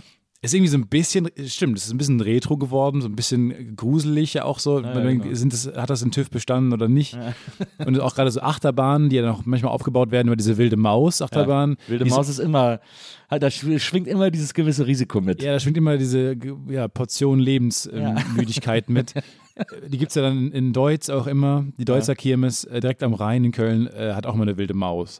Und äh, ja, ich denke mir, okay, also so, keine Ahnung, die Raupe, haben wir mal gesagt, der Musikexpress. Genau, ja. Ähm, Das kenne ich immer als Hitparade. Diese Hitparade, okay. Nee, mein Vater hat immer Raupe gesagt. äh, aber alle anderen kennen es als Musikexpress. Und das kann ich mir noch vorstellen, dass man das in zwei Tagen aufgebaut bekommt. In sicher. Bei der wilden Maus glaube ich das nicht. Also, weil mir da fehlen mir so viel Ingenieurkenntnis, dass ich denke, ich könnte jetzt nicht eine wilde Maus aufbauen, eine Achterbahn in zwei Tagen. Das kann ich mir nicht vorstellen. Es ist ja auch, es ist sogar in Deutsch bei der Wilden Maus ist mal einer geköpft worden. Mitab Holy Mitarbeiter, shit. wirklich wahr. wirklich wahr. Nein. Ja, ja. Holy shit. Naja. Gar nicht Ja. so lange her. Aber er Wohnst du, eigentlich noch, du hast mal in Deutsch gewohnt. Ah nee, du wohnst jetzt in Ehrenfeld. Ich ne? habe mal in Deutsch gewohnt, Ja. ja. ja. Ich habe mal äh, sehr lange, sechs Jahre lang in einer äh, Kellerwohnung in Deutsch gelebt, mit Gittern vor den Ob der Fenstern. Schelsig. Ob der Schelsig mit Gitter vor den Fenstern und äh, wirklich das Souterrain. brauchst du da auch. Braucht man da auch. Souter Souterrain, kein Licht gehabt und so und ähm, habe da lange, lange gewohnt. Jetzt wohne ich in Ehrenfeld, was ich, wo ich immer schon gearbeitet habe, was ich immer schon mega fand und, Ja. und vibrant und cool. Und ja, ähm, ja da bin- wohne ich jetzt, habe eine coole Wohnung gefunden und bin da mega happy. Das, ich glaube, ich habe so ein bisschen Karma-Punkte gesammelt in meiner alten Wohnung, weil ich so lange war. Aber ich weiß nicht, ich habe auch noch nie, das war mein einziger Umzug in meinem Leben. Und ich will jetzt, ich habe irgendwie auch Angst vor Umziehen, weil ich immer so wahnsinnig stressig fand. Fand es aber sehr, sehr cool, den Umzug, weil man so loslassen musste. Also man konnte so plötzlich sich so neu erfinden. Also man musste Sachen wegschmeißen, die man nicht unbedingt brauchte oder, oder verschenken, die man jetzt nicht brauchte zum Umziehen, wo man die man nicht in eine neue Wohnung mitnehmen will. Man musste so geil, es war irgendwie wie so ein neuer Lebensabschnitt, der jetzt losgeht. Und dann man fokussiert sich und man richtet sich neu ein und man lässt viele Möbel, die man nicht, nicht mehr für einen sprechen, äh, lässt man zurück und dann baut man sich neu auf. Fand ich irgendwie fand ich ein cooles Projekt. Ich finde das interessant, weil äh, so das, was ich so gelesen habe äh, äh, von dir und über dich, ist, dass du ja eher jemand bist, der so, äh, der sich auch sehr leicht von so Sachen trennen kann und der irgendwie sehr, äh, ich will nicht sagen reduziert äh, eingerichtet ist, aber so sehr bewusst eingerichtet ist sozusagen. Ja, aber kam jetzt auch erst dadurch, also so ein bisschen durch den Umzug auch. Nee, aber das stimmt schon. Also ich kann mich schon noch gut von Sachen trennen, aber ich meine jetzt auch gerade, wie man sich so einrichtet und so. Ich meine, mit, äh, das war meine erste Wohnung mit 19, äh, die ich dann hatte und dann habe ich mich halt mal einmal eingerichtet mit Ikea-Kram und dann war das halt dann meine Einrichtung und so. Und habe mich aber immer schon dafür interessiert eigentlich auch, habe mich immer schon für Kunst interessiert und sowas und ähm, jetzt dann quasi irgendwann mal zu sagen, okay, jetzt, jetzt fängt man von null an und jetzt kann man vielleicht, hat man auch ein bisschen besseren Job gehabt und dann kann man sich vielleicht ein bisschen besser einrichten und so. Äh, fand ich ein mega cooles Projekt. Und, äh, aber ja, ich kann mich schon gut von Sachen trennen. Und reduziert Leben finde ich auch gut. Ist es denn bei dir jetzt zu Hause so, ist das wirklich so punktgenau eingerichtet, also dass da auch nichts, dass da auch nichts rumliegt und so, dass man, dass da auch jederzeit jemand anders einziehen könnte sozusagen? Ja, nee, das nicht. äh, aber ich bin schon ordentlicher Mensch, Ja. ähm, weil ich immer das Gefühl habe, so ordentliche Wohnung, ordentlicher Kopf. Also wenn ich, wenn ich irgendwie weird drauf bin oder so unfokussiert bin, ich glaube, hilft mir immer aufräumen oder so, auch dann wieder einen klaren Kopf zu bekommen. Deswegen ist mein, mein Desktop ist immer aufgeräumt und so mein Schreibtisch ist immer aufgeräumt und äh, Wohnung eigentlich auch immer. Und ja, ist schon ein bisschen ausgewählter als vorher, aber ich habe jetzt auch nicht das Geld gehabt, bei der neuen Wohnung dann direkt quasi, äh, auch weil ich eine neue Küche brauchte und so, jetzt mich komplett einzurichten, zu sagen, okay, das ist quasi So Tine Wittler-Style. ja, no chance. Also das funktioniert nicht. Ähm, ich habe jetzt eher quasi eine lange Liste mit Dingen, die, die keine Ahnung, den Klassiker, die ich mal haben wollte, will noch und äh, habe mir so eine große Liste gemacht mit Dingen, die ich jetzt ein Stück weit erweitern will. Aber es passt schon alles zusammen. Ich glaube, ich habe also ich, äh, einigermaßen stilsicher habe ich, glaube ich, hinbekommen, die Wohnung einzurichten. Was ist so ein, was ist so einer der Klassiker, den du irgendwie mal, irgendwann leisten willst? Ja, gute Frage. Also die, der So Eames Chair Eames Lounge oder so? Chair ist natürlich ganz oben auf der Liste, aber auch der Mies van der Rohe ähm, Barcelona Chair den finde ich richtig schick. Solche Sachen. Viel Lampen auch, so, die ich auch cool finde. Ähm, so von Floss, Floss, ich weiß nicht, wie man das ausspricht. Aber ähm, gibt so ein paar Klassiker, auf die man noch so So Designer, so richtig Designklassiker. Ja, finde ich schon geil einfach, weil die altern ja auch nicht. Also die sind ja, ich denke mir bei Möbeln immer, also entweder du holst Ikea ähm, weil es günstig ist und die machen ja auch bekannte Designer und es ist ja auch manchmal echt schick. Und wenn man auch Glück hat, ist es auch noch nicht so overseen. Das lässt ja auch gut kombinieren oft mit, Genau. mit, mit anderen, mit teuren Sachen sozusagen. kannst ja auch anmalen und so, kannst ja auch deine your, your own thing machen. Ähm, oder halt Designklassiker, weil die altern nicht. Weil alles dazwischen ist lustigerweise auch mega teuer. Also es gibt ja nicht so viel zwischen Ikea und Designklassiker. Ähm, und das, was da ist, ist halt wirklich, geht in eine richtig teure Richtung, hat aber jetzt streng genommen nicht so einen richtigen Wert. Dann kaufst du es neu oder was und dann hat es auch keinen Wert mehr. Dann kannst du es quasi nach zwei Jahren, wenn man keinen Bock mehr drauf hat oder fünf oder acht, kannst du es ja quasi verschenken oder kriegst nur sehr wenig dafür. Und dann würde ich lieber eher immer wieder ein bisschen sparen und dann mal, keine Ahnung, einen Klassiker sich holen. Also, keine Ahnung, ist so sehr privilegiertes Geblaber, aber ich habe das Gefühl, ich, ich, das macht schon Spaß. Also ich, ich, ich habe da irgendwie Bock drauf. Ist so ein bisschen wie, wenn Leute sich einen, Neu einen Neuwagen kaufen und die sagen, der ist schon die Hälfte wert, wenn du vom Hof rollst. Ja, ist ja so. Das macht wirklich keinen Sinn. Also, ein Neuwagen ist auch wirklich eine unsinnige Idee Ja. mittlerweile. Ja, genau. Deswegen glaube ich so, irgendwann mal coole, so ein Eames Lounge zu schon eine coole Sache. Du hast auch mal gesagt, dass du jetzt so, und das hast du ja gerade auch nochmal gesagt, dass du jetzt so auch so ein bisschen angefangen hast, oder dass dich sowieso schon immer sehr für Kunst interessiert hast und jetzt auch das erste Mal angefangen hast, so zu gucken, was du dir kaufen kannst oder auch überhaupt Ja. äh, angefangen hast, Kunst zu kaufen. Ja, genau. War vor ein paar Jahren, äh, habe ich dann mal so eine Kunst-Auktionsseite für mich entdeckt. Doch damals durch unseren Producer, der auch How to Sell gemacht hat, ähm, der, der Philipp Käsbohrer und ich, wir haben dann ein bisschen mal drauf rumgeguckt und so, weil es einfach auch spannend ist, so Kunst sich zu ersteigern. Und da habe ich für sehr wenig Geld ein sehr großes Gemälde ersteigert. habe ich auch im Podcast UFO dann sehr ausführlich von erzählt, weil ich mit dem Auto ankam und da war es viel zu groß und dann musste ich mir einen Trans musste zurückfahren und dann Transporter holen und nach Düsseldorf immer fahren. Nee, und das war irgendwie cool für mich zu entdecken, dass man auch affordable Kunst irgendwie kaufen kann. Ja. Ähm, und das war irgendwie, keine Ahnung, 500 Euro für so ein Riesengemälde ist halt einfach nichts. Also, Ja, ja, aber seitdem ist auch nicht mehr viel passiert. Also ich interessiere mich schon dafür, aber ähm, es ist einfach kein Geld da, weil es auch einfach keine Priorität ist. Also ich denke mir gerade, auch wenn man umzieht und jetzt ein bisschen eine größere Wohnung hat, dann will man ja erstmal braucht man die Basics. Also erstmal würde ich dann gerne vielleicht noch ein Sofa haben als, ähm, äh, Als ein keine- Gemälde. als ein Warhol an der Wand. Wobei der echt, der hat echt Warhol, ich bin ein großer Warhol-Fan, der hat echt so viel gemacht. Mhm. Und ich habe äh, vor kurzem äh, wurde in der, ich glaube, das war, ich weiß gar nicht, war es zur EM oder so, oder nee, irgendwann vorher war es, wurde in der Tagesschau oder in den Tagesthemen Toni Schumacher interviewt, der bis vor kurzem noch beim FC irgendwie äh, auch mitgearbeitet hat und so. Und äh, der hat, äh, und weil Corona war, hat er halt von zu Hause aus irgendwie erzählt und äh, saß an seinem Esstisch und hatte äh, im Hintergrund einen Warhol, einen echten Warhol hängen von sich selbst. Und, das, und da habe ich gedacht, so, das ist ja das Allergeilste, was du haben kannst. Also, Ja. wie geil ist das, einen Warhol von dir zu haben? Und dann habe ich das mal so ein bisschen nachgegoogelt und dann hat er irgendwann mal so ein äh, längeres Interview darüber gegeben, wie das so damals war, weil er kannte so einen Galeristen äh, in Bonn, der hat gesagt, ey, ich habe gerade den Warhol hier, komm mal vorbei, der will ein Nein. Polaroid von dir machen.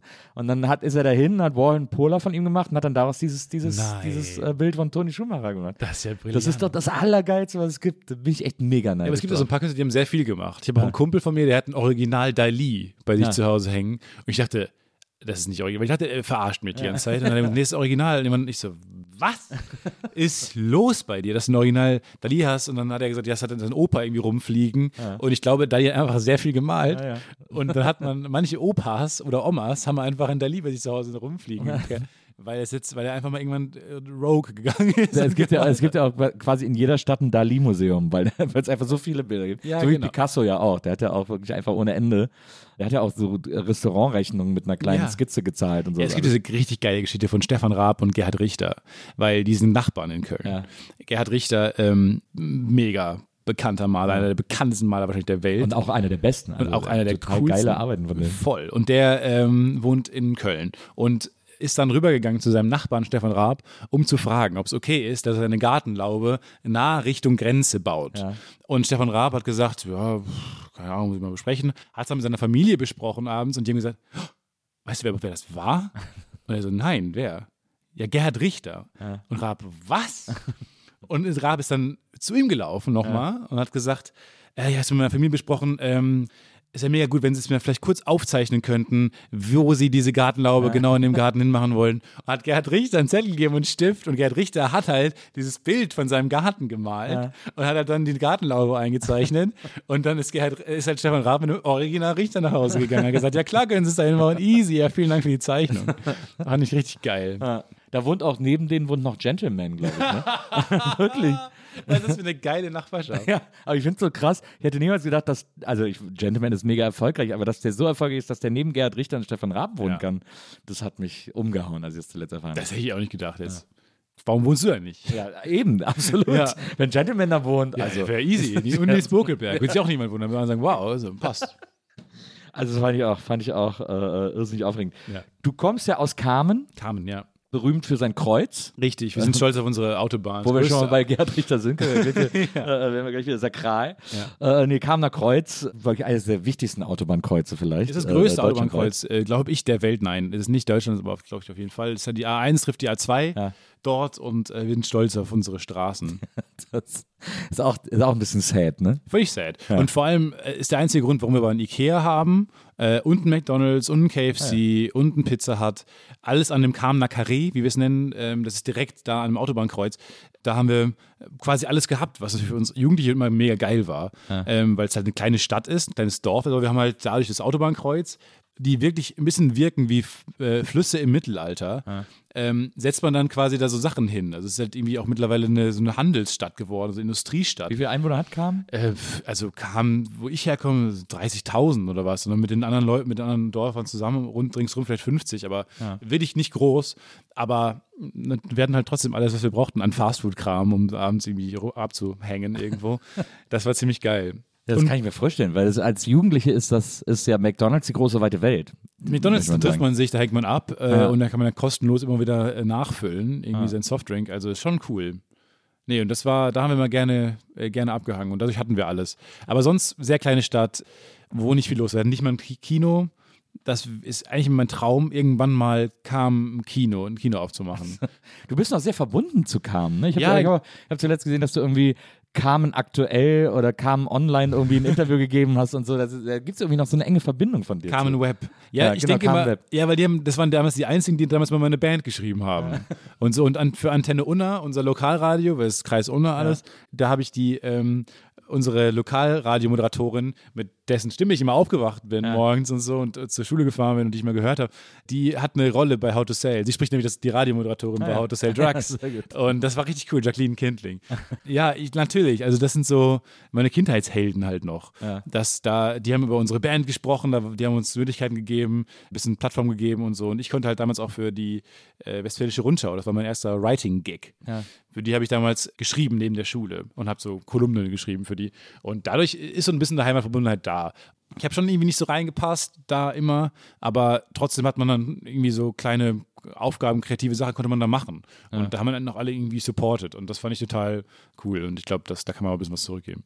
Carmen ist quasi so äh, Ruhrpott-Randgebiet, Ru wo so der Ruhrpott in Westfalen übergeht. Ja, genau. genommen. Also wir, wir sehen uns noch sehr als Ruhrgebiet, weil wir quasi direkt an Dortmund grenzen. Und ähm, also wir sehen uns schon noch als Herzensruhrgebiet, aber ge geografisch ist es natürlich wirklich am Rande zu Westfalen. Ja. Und Unna ist ja vor allem bekannt für Bang Boom Bang. Genau, äh, für die Unna-Trilogie. Ja. Fantastisch. Und ehrlich gesagt, immer noch lustig. Finde ich auch. Ich, äh, Goldene Zeiten schwierig, Ja, muss man ja. sagen. Es wird dann nicht- Irgendwie nicht et- besser. Etwas übernommen. Ja. Äh, da merkt man dann so, dass die Ambitionen dann zu groß wurden. Aber, äh, aber ich fand auch, was nicht passt, immer noch super. Ich fand auch. noch Und ehrlich gesagt, äh, nach wie vor wahnsinnig inspirierend quasi, da einen Comedy-Film zu machen, Ja. der funktioniert, der cool ist. Ja. Äh, Für mich jetzt auch jemand, der vor allem Comedy machen möchte, ähm, auch fiktional, finde ich total cool. Das ist einfach, das ist internationales Niveau an, an Gags auch. Das, ist einfach, das läuft. Das ist für gute Filme. Ja. Und das, das ist voll möglich in Deutschland. Wir, weiß nicht, manchmal habe ich das Gefühl, es ist ein bisschen das Humor, Selbstverständnis uns abhandengekommen und so. Total, ja, das glaube ich auch. So, und so eine Humorkultur herrscht hier ja auch nicht wirklich. Also nicht so wie bei den Angelsachsen zum Beispiel. Aber keine Ahnung. Also irgendwie. Ähm, Ja, ich, super. wa- was ich interessant finde, da kommen wir auch gleich zu äh, How to Sell Drugs, aber was ich interessant finde, ist, dass im deutschen Comedy-Film zum Beispiel es eine Phase gab, wo es viel freier und auch vielleicht nicht mutiger, aber irgendwie, wo viel mehr möglich war als heute, weil heute äh, sozusagen trotz Filmförderung und so weiter äh, immer so größtenteils nur noch so Sure-Shots produziert werden, also Til Schweiger-Komödien Ja. äh, oder eben vollarty, aber dann kann sich auch keiner angucken. Ja. Aber so, dass man äh, so eine Range hat wie noch in den 80ern im deutschen Kino. Äh, zum Beispiel zwei Supernasen oder zwei Nasen äh, tanken super irgendwie diese diese Mike Krüger Thomas Gottschalk Filme. Das war ja totaler Bullshit inhaltlich so. Aber das Geile war, dass man diese man hat halt diese zwei bekannten Typen, von denen man wusste, dass die witzig sind Ja. und da hat man gedacht, ist doch Story ist doch egal. Lass mal lass die einfach in komische Situationen tapern Ja. und dann ist der Film irgendwann sind die 90 Minuten voll und so hat man dann so diese Filme irgendwie geschrieben und dann sind, sind so ein paar Cameos und so. Das hat halt voll Bock gemacht zu gucken irgendwie und das und so ein Film wie zwei Nasen tanken super könnte man halt so on the fly irgendwie easy mit Joko und Klaas heute machen, die Olli Schulz durch Deutschland jagen, weil er entführt wurde oder so. Also, we weißt du, so auch so ohne großen Inhaltseffort sozusagen, aber so einfach, dass man so eine gute, so Partyfilme waren das im Grunde genommen. Ja, genau. Wo eine gute Zeit hattest Genau. du beim Gucken und die beim Machen gefühlt auch. Und das hat sich auch übertragen irgendwie. Ja, aber auch so Doris Dörrie und so, äh, Männer, was ist Ja. der Lieblingsfilm meiner Mutter? Und dann hat sie mir irgendwann gezeigt, ich fand den mega lustig. Ja, der auch ist schon auch ewig lange witzig. her, als ich den geguckt habe. Vielleicht Ja. ist er nicht gut gealtert, aber ich glaube doch. Also wenn so, Dort, ich hatte die, die ich, ich habe ja in äh, München studiert, in der Ja. Filmschule, und da hatte ich sie als Dozentin, da hatte ich Ah. Doris als Dozentin. Und äh, die ist, ich liebe die auch total, die ist super. Und dann habe ich hier mal, ich weiß noch, das war einer der ersten Kurse, den wir da hatten, da sind wir dann auf irgendeine Waldhütte gefahren, haben da geschrieben, keine Ahnung, oder eine Berghütte. Und da habe ich ihr gesagt, was meine Lieblingsszene aus Männer ist. Und weil ich gesagt habe, da musste ich, das fand ich schon immer das Allerwitzigste in dem Film. Und sie hat dann auch, als ich das erzählt habe, war sie so, ach ja, also da hat man auch gemerkt, dass sie jetzt gar nicht bewusst war, wie witzig das eigentlich, wie witzig die Situation war. ach geil. Ähm, und, äh, und ich war froh, dass ich aber endlich mal erzählen konnte, so, weil er einfach so geile Situationen hatte, dieser Film. Ich finde auch. Und, und das, du hast schon recht, das war irgendwie alles ein bisschen freier und so. Irgendwie, keine Ahnung, jetzt auch diese ganzen Til Schweiger-Sachen und Matthias Schweiger-Sachen muss man nicht drüber sprechen. Also, ich glaube, stehen wir ähnlich zu und sind ja auch so wahnsinnig physical. Ja. Also, das ist ja so viel auch so Slapstick-Humor und das ist alles, keine Ahnung, ist nicht so meins. Und vielleicht liegt es ja daran in der Natur der Sache, dass wenn man sagt, wir wollen mit äh, Thomas Gottschalk einen Film machen, dann muss man das ja auch irgendwie, wie man heutzutage so schön sagt, character-driven erzählen. Weil es geht ja um die Charaktere und man will den folgen. Und das ist, finde ich, dem, der deutschen Komödie so ein bisschen abhanden gekommen. Man will möglichst lustige, laute Situationen kreieren, Äh, die ja so nie passieren können im echten Leben. Und haha, das gibt's ja gar nicht. Aber man verliert den, so den Kern eines Films, was ja immer sein sollte, man geht mit den Charakteren mit. Man fühlt sich in die ein, man weiß, was die wollen, man weiß, was denen im Weg steht man versucht mit denen zusammen das zu überwinden. Weil so entstehen char coole Charaktere und dann bleibt man auch, finde ich, dran. Und dann ist man auch investiert in der Story. Und wenn das nicht passiert, dann, dann funktioniert der Film nicht. Und ich glaube, dass Comedy heutzutage oft so versucht wird, so re zu reverse-engineeren von den lustigen Momenten aus. Und das, glaube ich, klappt nicht. Ich glaube, man muss einfach mit den Charakteren mitgehen. Vielleicht liegt's, ja, waren damals Filme lustiger, weil man halt dann von den lustigen Schauspielern ausgegangen ist und dann lustige Charaktere um die herum gebaut hat. Keine Ahnung, vielleicht ist das eine Erklärung, warum die freier waren oder irgendwie lustiger. Ja, wahrscheinlich. Und Doris Day ist einfach eine Meisterin ihres Fachs. Also, ist toll. Ja. Ihr habt das ja mit äh, How to Sell Drugs Online Fast, was du ja äh, im Team geschrieben hast mit äh, Sebastian Kollei Genau. und äh, Philipp Gersbohrer. Genau, Philipp Kersbohrer. Was ich an dieser Serie, also es war ist wirklich eine, also es ist jetzt kein Geschleime oder so, ich habe die Serie wirklich geliebt. Ah, das war war sofort die Staffeln geguckt, wenn die rausgekommen sind, äh, weil ich die einfach super geil fand, weil ich Maximilian ganz toll finde, Ja. Maximilian Mund, äh, die Hauptrolle, Lena Klenke, die auch schon hier in der NBA war, äh, fantastisch finde. Also es gibt ganz viel, was ich an dieser Serie liebe. Ich liebe vor allem die Machart, weil die irgendwie nicht schnarchig ist und weil sie sehr, äh, und das ist irgendwie das Geile, weil sie in der Machart sehr undeutsch ist, beziehungsweise etwas, was die Deutschen immer nie gut hinkriegen und Ja. was ihr aber super hingekriegt habt. Und gleichzeitig aber so, und das hat mich, hat mein Herz auch sehr erfreut, so ein Ultra-Westdeutschland abbildet, äh, wie in dem ich auch aufgewachsen bin. Also das ist seit, das, das seit den 80ern sozusagen unverändert ist. Ja. Dieses Suburban German Milieu irgendwie. Ja, genau. Wir wollten halt, es ist ein bisschen viel Carmen auch drin, finde ich. Also dieses typische Das Westdeutschland. glaube ich nämlich eben, genau. Ja, da- genau, weil hinaus. du hast halt nicht, äh, wir war- waren auch äh, irgendwie müde, wieder Berlin zu erzählen oder die nächste deutsche Großstadt, wo ja auch ganz viel gerade gespielt, äh, spielt und äh, gedreht wird und keine Ahnung, das irgendwie, so ein Dorf hat ja auch irgendwie eine, eine Schönheit oder eine, keine Ahnung, also eine Ästhetik, die äh, es wert ist, mal irgendwie ja, untersucht zu werden. Und ähm, wir hatten in der ersten Staffel auch einen, äh, zum Beispiel einen grandiosen Kameramann, Armin Franzen, der hat das, finde ich, ganz toll ja, getroffen. Und ja, ich glaube, also da halt nicht international zu denken, sondern da wollten wir halt wirklich, klar, mit Netflix an Bord äh, hat man noch immer ein bisschen international gedacht, aber wir wollten halt so, am, was die Spielorte angeht und so und eigentlich auch Selbstverständnis der Charaktere, eigentlich immer eher piefig westdeutsch äh, denken. Und da haben wir diese kleine Stadt, die sehr Carmen ähnlich war, auch immer so große ähnlich und die Postleitzahl so ähnlich. Also äh, fa fanden wir alles irgendwie sehr passend dafür ähm, und wollten da nicht so groß werden. Was ja auch der Story gut tut in der Hinsicht, dass Moritz so ein bisschen festhängt im, im kleinen Dorf und gerne halt natürlich die Welt erobern will, als der nächste Elon Musk. Und um ihm halt noch mehr aufzuladen und das Gefühl zu geben, du musst da raus, gibt man ihm halt eine Kleinstadt. Und dann das Tool des Internets, womit man ja quasi alles machen kann, was man will. Also du brauchst ja nicht mehr, ist ja egal, wo du wohnst eigentlich. Und das fanden wir ganz spannend. Ich finde das ja so genial, weil es gibt ja immer so in diesen, in diesen kleinen Städten, also wie gesagt, ich komme aus Wesseling, ist ja auch so eine Kleinstadt. Ja. Da gibt es als Jugendlicher so super spezielle Dynamiken, die es in der Stadt so, glaube ich, nicht gibt. Also meine Tochter ist jetzt äh, 20, bei der habe ich jetzt quasi gesehen, wie sich Jugendliche in der Stadt bewegen, sehr selbstsicher und auch so ein bisschen arrogant und auch so ein bisschen so, oh, pff, ich komme aus der Stadt, was willst du und so. Und äh, aus der Kleinstadt war, sobald man mal raus konnte und irgendwie mit der Bahn in die nächstgrößere Stadt fahren konnte, war direkt so Weihnachten und Geburtstag zusammen, dass Ja. man mal irgendwie an einem größeren, aufregenderen Ort ist und, und sobald man auch irgendwie 16 war und alleine irgendwie Bier trinken gehen durfte, war, hat sich auch nochmal alles gedreht und geändert und viele, die dann mit 17 schon einen Führerschein machen, damit sie mit 18 sofort haben und weg können und so. Also es gibt ja so Dynamiken in der kleinen Stadt, die... Ja, dieses Rauswollen auch, ne? Genau. Da hatten ja dann auch diese Lisa, äh, die, die von Lena gespielt, die am Anfang immer nach Amerika wollte, hinten raus dann gar nicht mehr so gern, weil ja auch in Amerika viel passiert ist in der Zeit, wo wir diese Serie gemacht haben. Genau, dieses Gefühl, man will mal raus und sowas und auch dieses Gefühl, man ist ein kleines Licht so ein bisschen. Also ich hatte auch immer, als ich nach Köln kam, das Gefühl, ich stehe immer allen im Weg oder ich bin hier, ich gehöre hier nicht hin und das ist mir alles zu wild und zu groß und äh, alle sind viel cooler als ich, alle ziehen sich, ziehen sich bewusster an, äh, artikulieren sich bewusster und sind smarter, weil das sind Städter und die hier, hier lebt, wird ein anderer Wind, Stefan, hier musst du mithalten jetzt. Und deshalb weiß ich noch, also die erst, das erste Jahr in Köln war, war sicherlich immer so ein bisschen so, ich bin hier Imposter und äh, hoffentlich wählen sie mich nicht raus.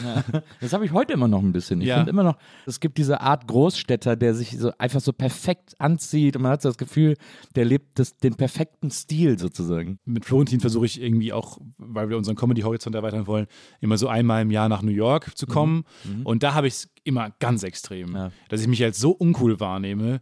Die Stadt funktioniert sehr gut alleine und ich stehe da im Weg, habe ich das Gefühl. Ich bin da wie so ein Sand im Getriebe von New York. So ein richtiges Touristengefühl. Man steht ja auch einfach allen im Weg. Das ist ja, einfach auch literally so. Also Leute beschweren sich, wenn man, die, wenn man irgendwie ein Foto machen will von was oder so auf diesen sehr kleinen Bordstein. Man steht auch im Weg, äh, aber man fühlt sich auch einfach uncool und alle sind wahnsinnig schlagfertig und klar auch eine andere Sprache, aber äh, alle sind so smart und, und, und clever und bewusst und hier passiert so viel der Weltgeschichte. Hier ist gerade so viel äh, Emphasis drauf, so viel Scheinwerferlicht und man selbst bringt nicht so viel mit. Und ich habe mich dann ein bisschen besser gefühlt, lustigerweise, als ich dann da Netflix angemacht habe und dann wurde mir How to Sell empfohlen in New York bei so einem fremden Netflix-Account.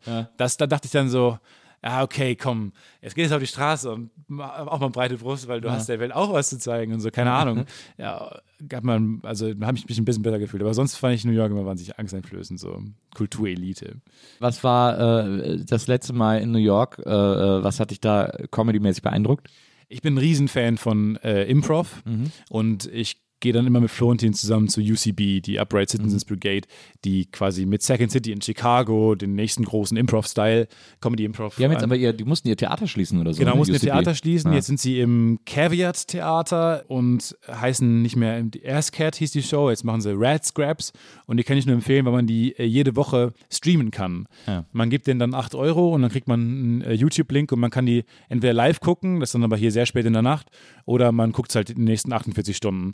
Also checkt das mal aus, weil das ist fantastisch. Ich bin ein Riesenfan von denen und ähm, ja, Florentin und ich beide und das ist halt immer, das haut mich immer vom Hocker. Es ist wie Magie zu sehen. Es ist wie eine Mag- Magie-Magic-Show zu sehen, nur es ist wirklich Magie. Ja. Weil es gibt keinen Trick. Jemand ruft aus dem Publikum ein Wort und auf dessen, auf Basis dessen passiert dann Magie. Lustige Sketche, die im Moment entstehen. Und es ist nicht zu fassen.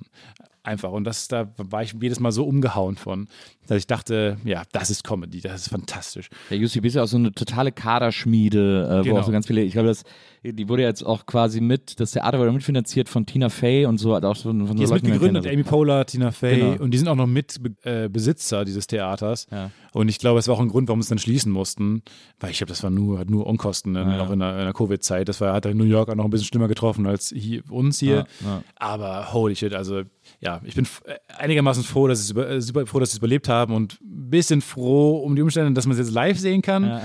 Natürlich, doberweise, sollte man nicht sagen, aber ja, also jetzt kann man es live gucken und ich gucke jede Woche Improv immer und freue mich da immer drauf. Ja, das ist auf jeden Fall, ich finde, das, ich find, das ist auch wirklich die höchste Kunst der Comedy, Ja. äh, so richtig äh, gute Improv. Das ist echt unfassbar, wenn man das sieht. Ja, Und es ist wirklich Magie, weil es gibt ja nicht viele Regeln. Ja. Also Yes and ist die eine Regel, etwas annehmen, was der andere gesagt hat und etwas hinzufügen und so. Ja. Und eigentlich ist das die einzige große Regel. Alles andere ist erlaubt und ähm, ja, und jeder arbeitet mit dem gleichen äh, handwerklichen Set an, an Werkzeugen und trotzdem am Ende wird es bei denen unfassbar lustig. Also das ist schon cool. Da gibt es eine total witzige Geschichte von Maria, die äh, war in LA vor vielen Jahren äh, und hatte gerade mit ihrem Freund Schluss. Und ähm, dann war sie im, ich weiß gar nicht, ob es im Improv war äh, oder im, äh, weil in irgendeinem dieser Comedy-Clubs. Und da waren, glaube ich, sogar auch UC Bieler, äh, wenn mich nicht alles täuscht. Und, äh, und die haben so eine Nummer gemacht, dass die Leute, äh, die haben Leute auf die Bühne gerufen, haben sich dann deren Facebook-Seite angeguckt und haben dann daraus äh, Improvs gemacht. Und sie hatte gerade mit ihrem Freund Schluss und dann kam sie auf die Bühne und dann hat sie auch ihren Freund gezeigt und dann haben die so ihren Freund nachgemacht und so und haben dann da äh, so auf der Bühne das alles nachgespielt und so und es war wohl wahnsinnig witzig. Also so auch sehr gut, um darüber hinwegzukommen sozusagen. Ja, perfekt, oder? Ja, ja. Ich denke auch immer, Comedy ist eigentlich so ein gutes Mittel, um den ganzen Shit in der Welt so ein bisschen von sich wegzuhalten, zum einen, weil es halt auch irgendwie Distanz erzeugt. Ich finde Comedy wahnsinnig spannend. Also deswegen möchte ich auch, glaube ich, meinem Leben noch mehr Comedy widmen, weil ich glaube, immer, immer stößt man auf neue coole Aspekte und so. Und es hilft einfach, das Podcast hilft mir auch immer jede Woche irgendwie so ein bisschen ja, mal loszulassen und das irgendwie, mir, mir gefällt die Welt, die auch Florentin mit sich bringt und so, weil dieses, die Weltsicht, alles ein bisschen lockerer zu nehmen, alles ein bisschen mit einem Augenzwinkern zu sehen und so und ähm, das hilft total, finde ich. Hast du manchmal Angst? Äh, So ging es mir in, äh, bei Gästeliste Geisterbahn manchmal und so ging es mir dann auch manchmal, wenn ich das Podcast-UFO gehört habe. Meine Angst ist immer, dass man, wenn man sich so sehr für äh, Comedy begeistert interessiert, ich liebe ja auch, also ich beschäftige mich auch extrem viel mit, mit amerikanischem Stand-up und so, da gibt es ganz viele, die ich ganz toll finde, ganz viele, die ich ganz doof finde. Ja. Gibt es eigentlich kaum was dazwischen, aber es gibt so ein paar Legenden, deren Programme ich immer wieder gucke, so Bill Hicks zum Beispiel. Äh, ist so ein, es gibt so ein Programm von dem, das ich glaube ich schon 20 Mal, das kann ich immer wieder gucken. Also jetzt das so, mir mit John Mulaney ein bisschen. Genau, ja, Das das, finde ich auch sagenhaft. Also Comeback Kid zum Beispiel ist ein Ja, Hammer. Comeback von ihm. Kid, Kid Georges äh, sind irre gute Sachen. Genau. Die, ja, Aber hast du da manchmal Angst, wenn man dann, wie gesagt, ging es bei der Gästeliste auch oft so, wenn wir dann darüber gesprochen haben, dass man anfängt, äh, sich, oder dass man sich so wieder beschäftigt hat, dass man anfängt, Comedy so zu theoretisieren, dass man die ganze Zeit nur noch über das Wie spricht und dann irgendwie das so vielleicht auch einen Tacken zu ernst nimmt und dann so anfängt, so auskennerisch darüber zu reden. Und ich mir dann immer denke, so, das ist äh, cool und dass wir quasi uns mit dem Wissen, das wir haben, darüber unterhalten können. Aber jemand, der so zuhört, denkt so, Ja. was, was ist das für ein uninteressanter Scheiß? Ja. Und ich glaube, es gab auch mal eine Phase im Podcast, wo wir, wo wir das viel zu häufig genommen gemacht haben und Ja. zu, zu ernst uns auch genommen haben und äh, irgendwie jetzt dachten, wir haben irgendwie, keine Ahnung, so das Bernsteinzimmer der Comedy gefunden und wir müssten jetzt allen erzählen, wie das geht und, und Ja, so, so. ging das bei uns auch so ein bisschen bei Gästeliste. Das ist irgendwie Ja, ich, ja, genau. Aber ich glaube, keine Ahnung, ich glaube, mittlerweile ist es nicht mehr so ein Thema. Also wir haben Ja. auch mal, ich meine, auch so ein Meme irgendwann schon, dass wir über die L-Form immer gesprochen haben, wie Witze funktionieren. Ne? Und keine Ahnung, ich glaube, damals hat es so ein paar Leute interessiert, habe ich immer das Gefühl gehabt. Aber jetzt mittlerweile weiß ja auch je, also kennen ja auch viel mehr Leute schon amerikanische Stand-ups und sind so quasi auch quasi mit amerikanischer Comedy so ähm, sozialisiert worden und, und Ja. Glo globalisiertem Comedy-Verständnis. Deswegen habe ich gar nicht mehr das Gefühl, man kann da so viel beitragen zu. Und ähm, ja, das stimmt schon. Also man muss da wirklich vorsichtig sein, dass man da nicht in so eine, ja, sich so selber bespricht und dann wird das so binnenreflektiv, keine Ahnung. Aber ja, ich glaube nicht, dass wir das mittlerweile mehr machen, so viel. Das war so eine Phase, die man irgendwie überstehen Da mussten musste. wir alle durch, Da ja, mussten da wir mal alle durch durch. als Podcast-UFO-Hörer. Ist eine andere äh, große Leidenschaft von dir, äh, neben äh, Comedy und Star Wars, äh, was wir jetzt, äh, wo wir heute schon überall waren, sind ja auch Musicals. Yes. Ihr habt ja äh, mit dem Podcast UFO das Podcast Musical gemacht. Genau, wir haben hinter dem Mikrofon gemacht. Das war Folge 266 des Podcast-UFOs. Ja. Und es war ein Musical, ja. Wo dann so, durft ihr auch in einem Song mitsingen. Ja, vielen äh, Dank, dass du mitgemacht hast. Und äh, ja, klar, äh, weil ich nämlich auch ein riesen Musical-Fan bin. Ich liebe Musicals und es ist in Deutschland immer so eine verpönte Form. Äh, und dann gehen die Leute lieber in die Operette, die ich zum Kotzen finde. Weil so, Ja. aber das ist dann Hochkultur und so. Ähm, Aber in Amerika, in der amerikanischen Kultur ist das Musical ja ein völlig selbstverständlicher Theaterpart oder der erfolgreichste und selbstverständlich erfolgreichste Theaterpart sozusagen. Ja, man wird auch immer verlacht, immer noch, komischerweise, wenn man, ähm, wenn ich sage, ich mag Musicals. Ja. In den letzten zwei Jahren, glaube ich, habe ich erstmal zu mir gestanden und zu meiner wirklich einfach Liebe für dieses Genre, für diese Kunst, das ist ja kein Genre, das ist eine Kunstform. Ja. Weil ich habe immer Sprüche kassiert dafür und äh, mittlerweile lässt so ein bisschen nach, weil natürlich auch durch Hamilton und so Ja. irgendwie es breiter in der Popkultur angekommen ist. Ah, und ehrlich gesagt, ich erkläre immer allen, ja, ihr habt doch auch, ihr wart doch bis die halt auch riesen Disney-Filmfans früher. Das sind auch alles Musicals. Herkules, der männlichste Disney-Film, ist ein fucking Musical. So viele Songs da drin, fantastische Songs. Alle konnten die auswendig, ich konnte die doll auswendig. Herkules ist, by the way, gesprochen von Till Schweiger. Das wollen wir, das wollen wir mal alle nicht vergessen. Das stimmt, das ist mir dann, ich habe das vor ein paar Monaten nochmal geguckt und dann habe ich mal kurz auf Deutsch geschaltet und dann war es fucking Til Schweiger. Aber was ist denn dein liebstes Musical? Jetzt aktuell gerade, weil ich, vor, letzte Woche, glaube ich, erst geguckt habe, ist Newsies. Ah ja. Newsies ähm, ist ein Film 1992 Ja. äh, von Kenny Ortega, dem heißt der Highschool Musical. und so. Und auch Regisseur. der früher Choreograf von Paula Abdul, Michael Jackson und so gewesen. Genau, ja, ja. Und der, äh, einer der Größen des Musical-Films und des Musicals.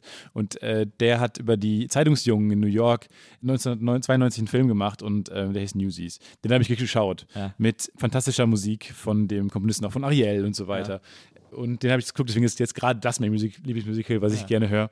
Aber ja, sonst natürlich Book of Mormons fand ich toll. Und ja, Les Miserables, Klassiker, fand ich Ja. auch mega. Und Auch eine sehr gute Verfilmung, fand ich. ja, genau. Mit Hugh Jackman und, und, und. Anne Hathaway und so. Ja, genau, das sind so die großen. Ich glaube, mir fallen nur mehr ein. Ich habe und da muss ich sagen, Chapeau Carmen, weil dieses kleine Dörfchen hatte eine große Konzertaula mit 700 Plätzen. Und das war eine riesengroße, coole Bühne, war an meiner Schule angedockt, wo es wirklich jedes Jahr geile Musical-Veranstaltungen gab. Und zwar veranstaltet von der städtischen Musikschule. Und da habe ich dann irgendwann Gesangsunterricht genommen. Und die Gesangslehrerin hat dann immer jedes Jahr eine richtig coole äh, Musical Production auf die Beine gestellt. Und das kenne ich aus Deutschland fast gar nicht. Also ich, wenn ich auch mit Leuten drüber spreche, höre ich immer nur so, was, das gab's bei euch? Weil das kennt man so von amerikanischen Highschools und sowas. Die haben dann immer, und das ist dann gleich insanely gut, mit einer Liveband und so. Wir hatten nur einen Live-Pianisten immer, immerhin. Bei einem Schulmusical hatten wir sogar auch eine Band, da hat dann der ähm, die musikpraktische Kurs hat dann quasi Musik dazu gemacht. Und äh, da habe ich, insgesamt in meiner Schulzeit habe ich in drei Musicals gesungen. Ja.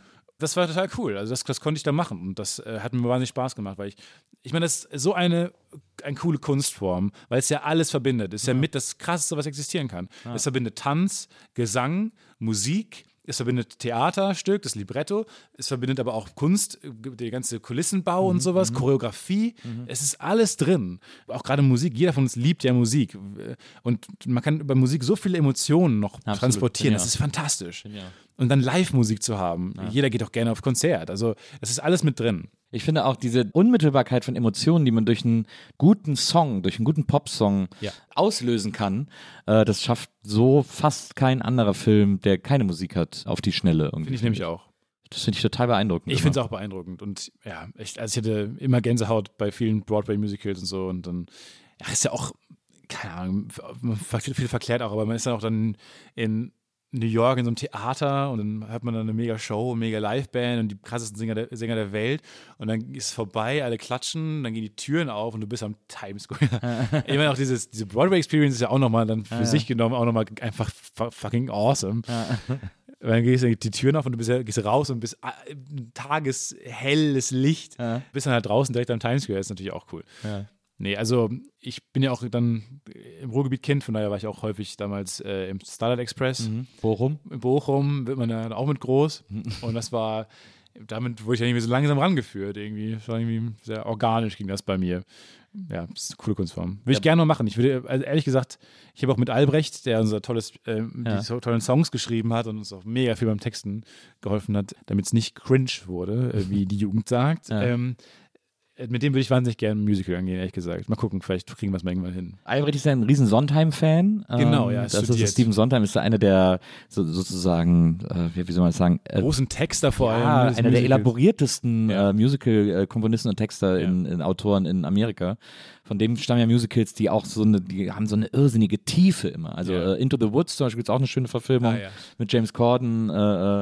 Das ist auch Sondheim und das ist auch, das hat, also das findet auf so vielen Ebenen statt. Das ist echt, da werden so die ganz großen Sachen verhandelt sozusagen. Das finde ich ganz, finde ich ganz aufregend. Ich mag aber zum Beispiel auch Rent total gern, Ja.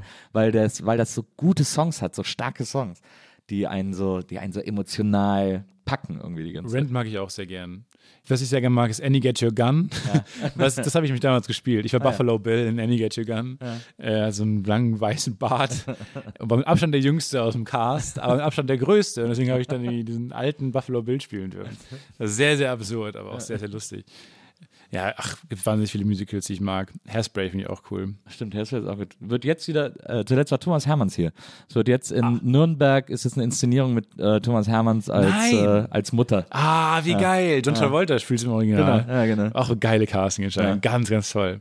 Ja. voll cool. Würde ich gern hin. Aber ich finde, das ist tatsächlich auch etwas, was ich schon immer mache. Ich wollte auch schon immer ein Musical schreiben. Ich hatte auch immer so eine äh, an der Filmhochschule schon ein, äh, ein Exposé für so eine Handlung. Ja. Weil ich wollte nämlich meine zwei Sachen, die ich am meisten liebe, miteinander verbinden. Musical und es gibt ein Filmgenre, für das nicht so einen richtig so einen Titel gibt, aber das ist immer ein Typ, der in der Nacht verloren geht und irgendwie sich bis zum Tag kämpfen muss. Äh, Da gibt es ja die Zeit nach Mitternacht von Scorsese, dann gibt es Kopf über in die Nacht mit Jeff Goldblum. Also es gibt so ganz viele Filme, die diese Geschichte erzählen, dass jemand einfach eine Nacht überstehen muss quasi in einer, Ja. in einer fremden Umgebung. Am Flughafen. Genau. Und das habe ich mir so als Musical überlegt, mit so einem Typen, der zu einer äh, Star Trek Convention geht, als Klingone verkleidet und dann seine Kumpels verliert und nachts als Klingone durch München irrt und Ja. äh, irgendwie klarkommen muss. So. Was ich mir dachte, wäre äh, so The Perfect Night. Dass man mit Freunden äh, irgendwie Vortrinken veranstaltet, irgendwie Leute, die sich kennen, vielleicht kommen auch neue dazu und so weiter. Dann geht man gemeinsam in diesen neuen angesagten Club der Stadt. Und alles, das ganze Musical, was es wäre, wäre dann komplett Echtzeit. Also zum einen hätte man so Zeit, so Seinfeldartig, quasi in den Dialogen zu sein. Äh, dieses typische, man geht jetzt gemeinsam, macht sich fertig, geht irgendwo hin. Der eine kommt, macht sich, äh, die, die Girls noch im, äh, im, im ähm, Badezimmer, machen sich fertig, dann, keine Ahnung, der andere Typ, der sein Portemonnaie nicht findet. All diese typischen Kleinigkeiten, die passieren, bevor man losgeht. Und dann endlich kann man los, steigt meinetwegen ins Taxi, keine Ahnung, fährt irgendwie dann zu diesem Club und kommt dann da an und dann Warteschlange. In, also man erzählt in Echtzeit einfach diese Perfect Night.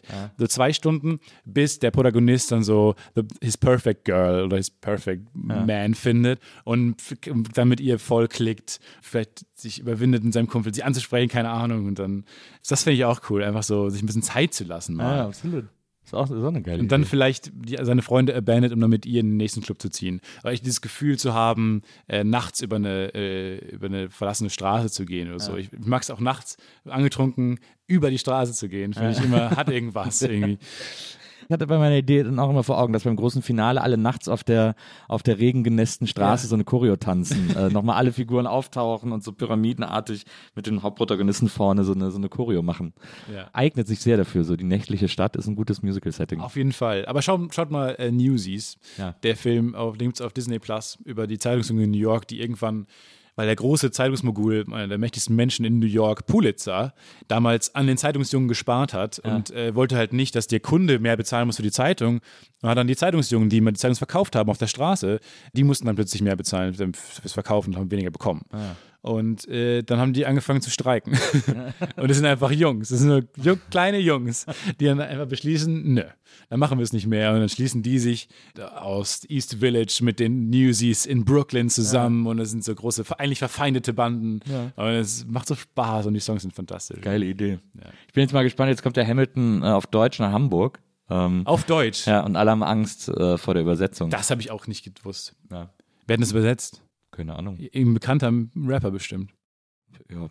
Oder am Ende hat es wahrscheinlich wieder hier, es gibt doch den einen, der alle deutschen Übersetzungen macht. Ah, okay. äh, der Kunze heißt er, glaube ich. Ah, okay. ich Äh. Ach, äh. Michael Kunze heißt er, glaube ich. Der hat so fast alle Musicals ins Deutsche übersetzt. Ja, ich war sehr froh, Book of Moments in Deutschland äh, dann nochmal sehen zu können auf Das äh, habe ich Englisch. nie gesehen, das will ich unbedingt mal sehen. Und sie haben es auf Englisch aufgeführt in Köln, Ah, ja. was ich total toll fand. Also ein guter nächster Schritt zu sagen, nee, Deutsche verstehen mittlerweile Englisch. aber es ging so zu Corona ungefähr los äh, Ja. äh, in Köln. Deswegen habe ich es irgendwie nicht geschafft, das, das mal zu sehen. Ja, schade. Mega lustig auch. Ja, ja. Und ähm, zeigt auch nochmal, wie das auch Satire kann. Also es ist auch ein Genre, was Musical bespielen kann. Also Ja. gut. Ist ja äh, Trey Parker und Matt Stone haben das ja, äh, Genau. die South Park-Typen. ja lustigerweise spielt der junge Trey Parker in Newsies mit. So. Ah, Weil der war früher Musical-Darsteller. Ja, die haben doch auch mal ein Musical gemacht. Äh, South glaub- Park ist Musical, ja. Nee, nee, äh, vorher Film. noch.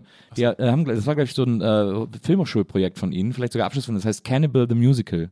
Ah. Äh, von den beiden zusammen. Das ist noch vor South Park. Ja, ich habe davon gelesen, aber ich habe nie. Ah, ja. Ich, hab das, ich hatte das damals auf DVD. Es war auch echt okay irgendwie. Also so. Ist natürlich, hat dann immer diesen Trash. Appeal irgendwie, wenn das so äh, Studentenfilme sind irgendwie.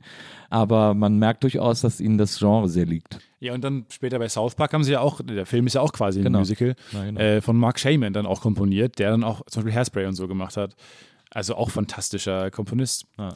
Also ich glaube, äh, das ist eine Kunstform, die ja in Deutschland noch ein bisschen wachsen muss. Deswegen fand ich auch mega cool, dann quasi äh, mit Florentin das Musical zu machen, weil das war wirklich ein Traum, den wir uns mal erfüllen wollten. Die Idee gab es schon länger und dann hat Florentin mal jetzt irgendwann gesagt, wollen wir jetzt einfach mal das Podcast so für Musical machen. Ich, dann hatte ich kurz Zeit, weil danach war How to Sell 3 war vorbei Ja. und dann ähm, hatte ich sehr viel Zeit dafür und dachte mir, weil ich auch, wenn dann, wenn man was macht, muss, finde ich, muss man auch richtig das machen und nicht Ja. nur nebenbei. Und habe ich gedacht, okay, komm, dann machen wir es. Und dann haben wir Al Albrecht gefunden, der auch sofort Bock hatte. Und dann, ähm, ja, aus eigener Tasche haben wir es dann bezahlt mit dem, mit dem Podcast-UFO. Einnahmen, die wir durch haben durch Werbung, haben wir es komplett dann alles da reingesteckt und so. Und das war eine doofe finanzielle Entscheidung, aber fürs Herzen die richtige, weil es unfassbar viel Spaß gemacht hat. Ja, drei Monate Arbeit, super, fast war ein Fulltime-Job für mich. Und ähm, ja, aber hat sich gelohnt. Also auch wenn es am Ende, glaube ich, nicht so viel Aufmerksamkeit bekommen hatte, weil es einfach ein Musical ist und die Kunstform in Deutschland jetzt noch nicht so wahnsinnig viel Rampenlicht immer bekommt.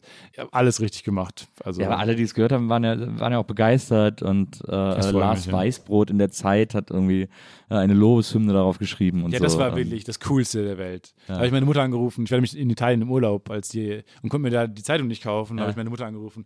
Hol dir bitte die Zeit. Und dann ist sie in Kam schnell losgedüst und hat äh, die Zeit geholt am Kiosk. Und dann hat der Kioskbesitzer gesagt zu ihr, ach, die kauft hier niemand sonst. Wo ich auch dachte, ja gut, das beschreibt Kam auch ganz gut. Da, wo niemand die Zeit sonst kauft. Mein Sohn ist in der Zeit. Ah, ja. Nobody cares here. weil niemand will, diese verkauft diese Zeitung in first place. Jetzt hast du ja ähm, How to Sell Drugs ist ja fertig, ist ja auserzählt sozusagen, ähm, äh, ist ja zu Ende. Zwischendurch ein bisschen Podcast-UFO, aber das ist ja auch kein äh, erfüllender äh, äh, Job irgendwie äh, alleine. Äh, jetzt ist natürlich die große Frage, was sind so die Next Steps bei dir? Was, Ja, gute Frage. Also ich habe auf jeden Fall Bock, die nächste Serie an den Start zu bringen. Ähm, Film sicherlich auch mal irgendwann, aber ich glaube, der nächste Schritt auch, glaube ich, weil man da jetzt mehr machen kann und man, einem, also es wird mir da mehr zugetraut ähm, in der Serie jetzt nach Autosell. Ich glaube, da kann ich äh, ja ein cooles nächstes Projekt vielleicht an den Start bringen. Und da bin ich gerade dabei, ja, mal so zu gucken, welche Ideen mal so angefallen sind in der How to Sell Zeit und äh, bin da selber gerade noch dabei, auch mit ein paar anderen Leuten, die ich so auf dem Weg kennengelernt habe, jetzt mal äh, Konzepte zu schreiben. Ja. Und das ist eine spannende Phase jetzt, wo man einfach Konzepte schreibt, Leute kennenlernt und dann guckt, was sind die coolsten nächsten Partner und die nächsten coolsten ja, Sender auch für, für das nächste Projekt. Ja. Und ja, also Was du ja gemacht hast, ist ja etwas, wovon jeder, der irgendwie kreativ arbeitet, träumt, nämlich eine, bei Netflix eine Serie unterzubringen äh, und für Netflix eine Serie zu machen. ja, so will ich Glück. weil man auch immer das Gefühl hat, dass da die Arbeit deutlich freier ist als bei ZDF Neo, keine Ahnung, oder sonst irgendeinem anderen Sender. Ja. Du warst ja auch, als du angefangen hast bei der WTF, äh, warst ja auch Autor für, wie hieß das nochmal, die unwahrscheinlichen Ereignisse im Leben von. Genau, richtig, ja. Äh, warst ja so ein bisschen. Deutsche SNL. ja, das war ja so ein Versuch von so einem deutschen SNL und ich fand's voll geil. Ich habe Ja, das geil. mega geliebt. Ach, mega. Diese Hugo Egon Balder Folge Ja. äh, fand ich, also das war für mich äh, Comedy Gold. Und ja, da habe ich auch mit dem Sebastian die, die Sketche geschrieben und ein paar anderen Leuten und äh, saß am Teleprompter immer noch und habe Ja. dann äh, die Show geprompter. Mega geil. Das, das, so war, Spaß das war so eine geile Sendung. Ja, die wurde geil. dann relativ schnell abgesetzt, äh, weil Lustigerweise der Einzige, der ich auch sehr vermisse, ist Hugo Egon Balder. der immer, wenn man den irgendwie sieht, sagt, wie sehr er die, wie toll er diese Sendung fand Ja. und wie schade er es findet, dass die nicht äh, weitergekommen ist. Ja, naja, er als deutscher SNL-Macher äh, hat dann natürlich. Deutsche Lorne Michaels. Hat sich da sehr wieder gesehen, der deutsche Lon Michaels. also, das fand ich total geil und das habt ihr dann so gemacht. Und jetzt, äh, und jetzt ist äh, äh, natürlich die Frage: Also, du willst aber quasi immer äh, jetzt erstmal in diesem äh, Fiction-Bereich bleiben. Ja, ja, schon gerade. Also jetzt dachte ich natürlich auch mit äh, Last One Laughing auf Amazon zeigt natürlich schon auch, dass gerade irgendwie der Non-Fiction-Bereich ein bisschen aufwacht und auch coole Sachen machen kann und äh, jetzt auch mit den coolen neuen Kids am Start neue Sachen machen kann.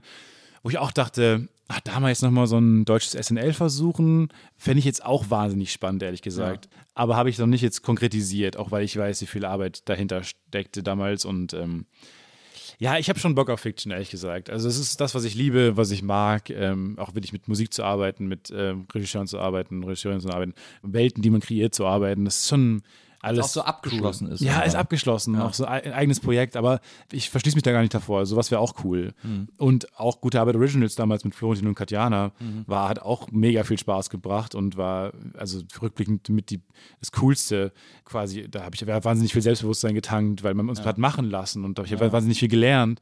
Und ohne das hätte ich, glaube ich, mir nicht getraut, mal dann diese Serienidee von How to Sell aufzuschreiben und dann mal zu pitchen. Also das war, waren alles coole Sachen. Und ich werde diese Show, seit auch damals von Neo Magazin, für das ich lange geschrieben habe, immer so sehr hoch bewerten, weil es eine krasse Welt ist. Auch ist was ganz anderes, ne? weil, weil, weil Fiction ist gepolished, gepolished, nochmal geschrieben, Ja. nochmal verändert, äh, noch 19 Drafts. Und, und ähm, Neo Magazin war immer, was schaffen wir in der Woche? Genau. Das ist das Beste, was wir in der Woche geschafft haben. Ja. Und da muss man ganz schnell sagen, ah, jetzt können wir nicht tief ins Detail gehen. Deswegen ist, mir gefällt dieses Bauchige total. Ja. Habe ich aber natürlich ein bisschen abgedeckt, diesen, dieses, mit durch per Podcast-UFO, dieses aus dem Bauch raus Comedy zu machen und zu labern.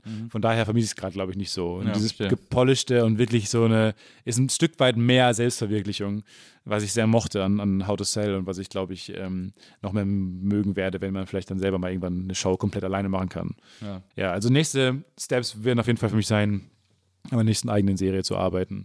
Und dann mal gucken, was es ist. Ich habe ein paar Ideen, auf die ich mich schon sehr freue, die mal Leuten zu schicken. Und dann bin ich mal gespannt, was da so zurückkommt und äh, was man so für PartnerInnen dafür findet. Aber ja, es gibt ein paar Ideen. Das fand ich aber bei How to Sell auch geil, also weil es ja nicht nur vom Schnitt her total geil war Ja. und, und mega stylisch, sondern auch äh, etwas, was in Deutschland, im deutschen Film, in der deutschen Serie meines Erachtens auch immer sträflichst vernachlässigt wird. Und das ist etwas, was sie uns auch in der Filmhochschule haben uns irgendwie Produzenten erzählt, ja, da denkt man ganz am Ende dran, äh, ist Musik. Und ähm, du liebst ja den Einsatz von Musik in Filmen und Serien auch so sehr. Ja. Äh, Und das hat man How to Sell halt auch angemerkt, dass da, dass die Musik immer auch von Anfang an mitgedacht wurde, sozusagen. Ja, genau. Wir haben die häufig mitgedacht, äh, aber holy shit, ist Musik teuer. Ja. Und wenn man dann so Sex Education zum Beispiel sieht und dann haben die, nehmen die so Hits, so World Hits und man denkt, wie habt ihr das denn hingekriegt? Und so, und man wird dann wahnsinnig neidisch, weil das hatten wir nicht. Also wir mussten wahnsinnig viel, dann der Konstantin Gropper, der Sänger, Frontman von, von Get Well Soon, äh, der unsere Musik auch komponiert hat, hat dann auch häufig auch noch irgendwie Coverversionen von Songs, die wir mochten, geschrieben, damit wir die überhaupt benutzen konnten und weil die Texte dann vielleicht cool waren. Und nur die Texte zu nehmen, ist deutlich billiger, als dann beides zu nehmen. Also Musik war schon immer eine ordentliche, ordentliche Herausforderung. Also da Philipp, der, der Showrunner, hat auch da wahnsinnig viel, viele Ideen immer reingebracht und so und hatte auch eine sehr coole, konkrete Vorstellung. Und ähm, ja, am Ende war ich auch sehr stolz immer auf den der Soundtrack, der dabei herausgekommen ist. Ja. Weil waren irgendwie coole, coole Songs, die teilweise noch nicht so viel Aufmerksamkeit bekommen hatten. Und da hatten wir dann auch, ach, mit so einer coolen israelischen Sängerin, den Namen gerade vergessen, aber die hat so Songs geschrieben und dachte, hat sie das für die Serie geschrieben? Weil das passt jetzt textlich so gut dann dazu.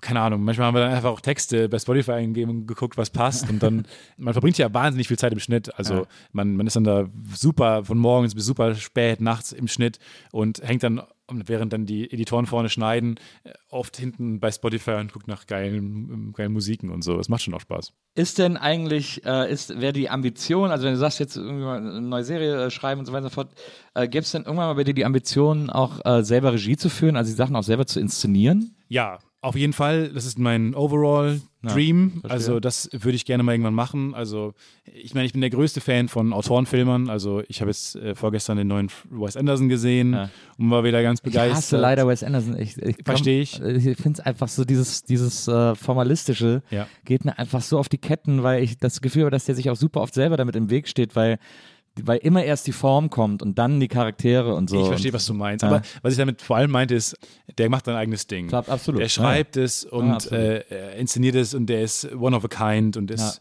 originell Definitiv. hoch tausend. Und auch so bei dem neuen Edgar Wright-Film, Last Night in Soul, den habe ich noch nicht gesehen, freue mich auch schon drauf. Ja. Und es gibt ja ein paar Handvoll Autorenfilme, auch wenn man Christopher Nolan-Filme immer mal wieder guckt, der Tenet fand ich auch super.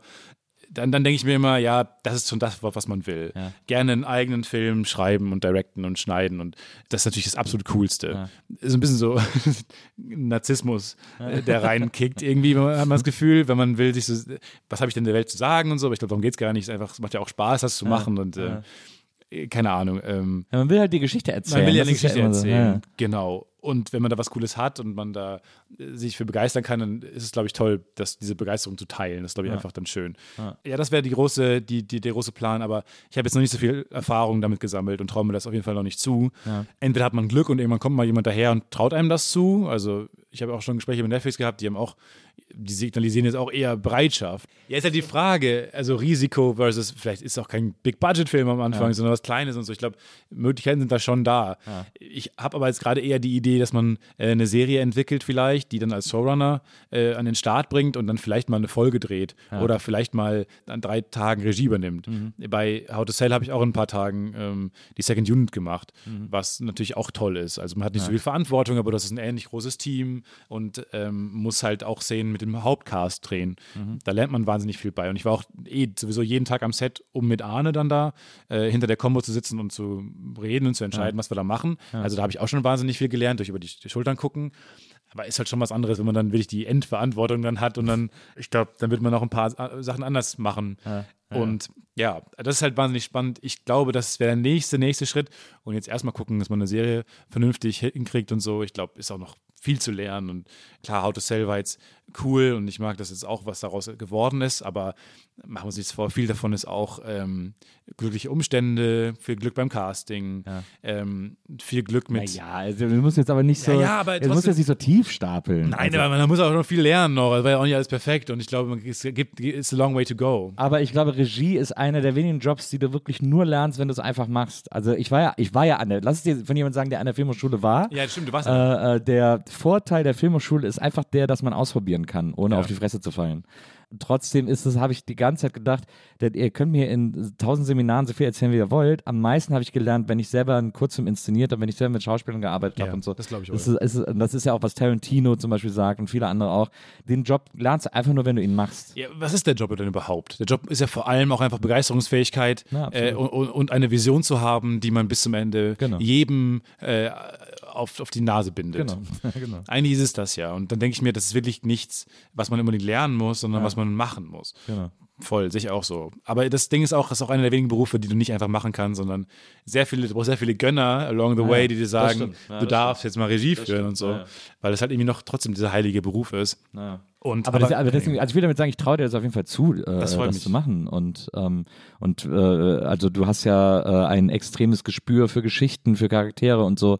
Ähm, deswegen gehe ich auch ganz fest davon aus, dass du das in der Schauspielerführung auch umsetzen kannst und in der und in der in der Idee vom, vom Bild und so weiter und so fort. Also deswegen. Ich glaube auch, vor allem wenn du halt coole Kamerafrauen, äh, Kameramänner hast, ist auch nochmal was anderes. Also, Absolut. ne, das, das würde ich mir zum Beispiel am wenigsten zutrauen, halt quasi visuell zu arbeiten und so. Ich glaube aber, wenn du dann vernünftige Leute an der, an der Seite hast, dann ist es auch, nehmen die einem auch viel Arbeit ab. Und das war bei Das ist- to Sell auch so. Das ist lustig, dass äh, äh, interessanterweise, und das ist, glaube ich, auch von Regisseur zu Regisseur verschieden. Ich glaube, äh, Christopher Nolan zum Beispiel ist jemand, der äh, sich als erstes die Bilder überlegt und dann da Ja. irgendwie eine Story drum spinnt. Interstellar ist das beste Beispiel dafür. Ja. Aber äh, ich, mich hat zum Beispiel Auflösen immer mega genervt. Ja. Äh, wenn ich mit dem Kameramann zusammengesessen habe und wir Auflösungen gemacht haben, war ich immer so, ja, komm, Schuss gegen Schuss. und dann Ja. manchmal hatte ich so Ideen für eine Einstellung, gesagt, lass uns da bitte noch die Einstellung machen und so. Ja. Wenn es so quasi ein, ein besonderer Shot war, der irgendwas erzählen musste. Aber so die Standardauflösung habe ich gedacht, naja, was sollen wir da jetzt groß erfinden? Äh, wir machen Schuss gegen Schuss, du springst immer ein bisschen näher und dann haben wir es irgendwie so. Äh, also es hat mich immer so ein bisschen genervt, weil ich, weil ich tatsächlich eher so was, also in den Filmen, die ich gemacht habe, in den Kurzfilmen, äh, so das bin, was man Actor Director nennt. Äh, Also ich habe immer wahnsinnig gerne mit den Schauspielern gearbeitet und Ja. so. Das fand ich, finde ich am spannendsten äh, beim Regiefilm. Ja, ist die Frage, ob man halt mit den Schauspielern viel redet und aus denen das Beste herauskitzelt oder so Hitchcock-mäßig sagt, guck in diese Richtung. Und die sagen, aber warum soll ich in diese Richtung gucken? Ich muss doch wissen, was ich da fühle. Nein, guck einfach in diese Richtung. Das ist die Frage, was man da sein will. Ich habe ein sehr guter Kumpel von mir ist der Facundo äh, Scalerandi, der ähm, bei uns die Second Unit komplett gemacht hat als Regisseur und jetzt auch seine ersten Netflix-Folgen äh, komplett alleine, auch als äh, First Unit macht. Der kommt eher so von der Fincher-Schule und der, mit dem rede ich immer oft darüber. Und der geht wahnsinnig auf, anders als du dann. Ja. Das komplette Gegenteil von dir dann. Der, der geht total auf in der Auflösung. Ja. Das ist so sein Ding. Weil er meint, dass da schon das Geschichten erzählen anfängt. Ja. Wohingegen ich dann eher manchmal bei dir, wenn du dann sage, naja, aber am Set kann auch so viel Gold entstehen und wenn man mit Schauspielern arbeitet und sowas, entstehen eh unvorhergesehene Dinge. Aber bei ihm entsteht der Film wirklich dann vorher schon in der Auflösung. Gibt es auch sein, so ein iPad und so mega coole Programme, wo er dann schon so einzeichnet, was passiert und so, um dann mit dem Boris, dem Kameramann, dann richtig geil schon vorher ja, aufgelöst und ähm, erzählt die Geschichte quasi auch schon mit der Kamera. Ja. Und das ist wirklich interessant, wie viel ja auch einfach optisch passiert schon mit dir. Also ich, ich denke mir manchmal, wie viel nimmt man überhaupt über die Sprache wahr? Und wie viel nimmt man nicht einfach über die Schauspieler Gesichter wahr und auch über die Kameraführung? Also, weil die Kamera sagt einem ja auch, wo, wo man gerade mit der Aufmerksamkeit sein soll und so. Ich glaube, keine Ahnung, gibt viele, viele Wege. Wer ist dein Lieblingsregisseur? Ja, gute Frage. Ich mag die Coens Ja. fast am liebsten. Was ist dein liebster Cohen-Film? Ja, schwankt immer mal wieder zwischen Fargo, Big Lebowski und äh, Inside Llewyn Davis. Ja. Weil Inside Llewyn Davis natürlich auch noch die Musikkomponente hat, wo ich wahnsinnig mit reden kann. Ja, und ich mag in allen, allen Filmen von denen halt dieser, dieser geile Humor. Absolut. Es sind ja Comedies, ne? einfach schwarzhumorige Filme alle. Und die machen so Die Spaß. sind immer so drüsch. Das ist immer super. Also ich glaube, mein großer Liebling von ihnen ist Miller's Crossing oder äh, Barton Fink, liebe ich auch total. ja, Barton ist Bei Barton Fink haben wir das gleiche Gefühl wie äh, das, was wir gerade über Comedy besprochen haben. Da denke ich immer so, okay, da kann ich zu relaten, weil es um dieses, um diesen Struggle eines Autoren geht, der fertig werden muss und einfach keinen Bock hat und Ja. so.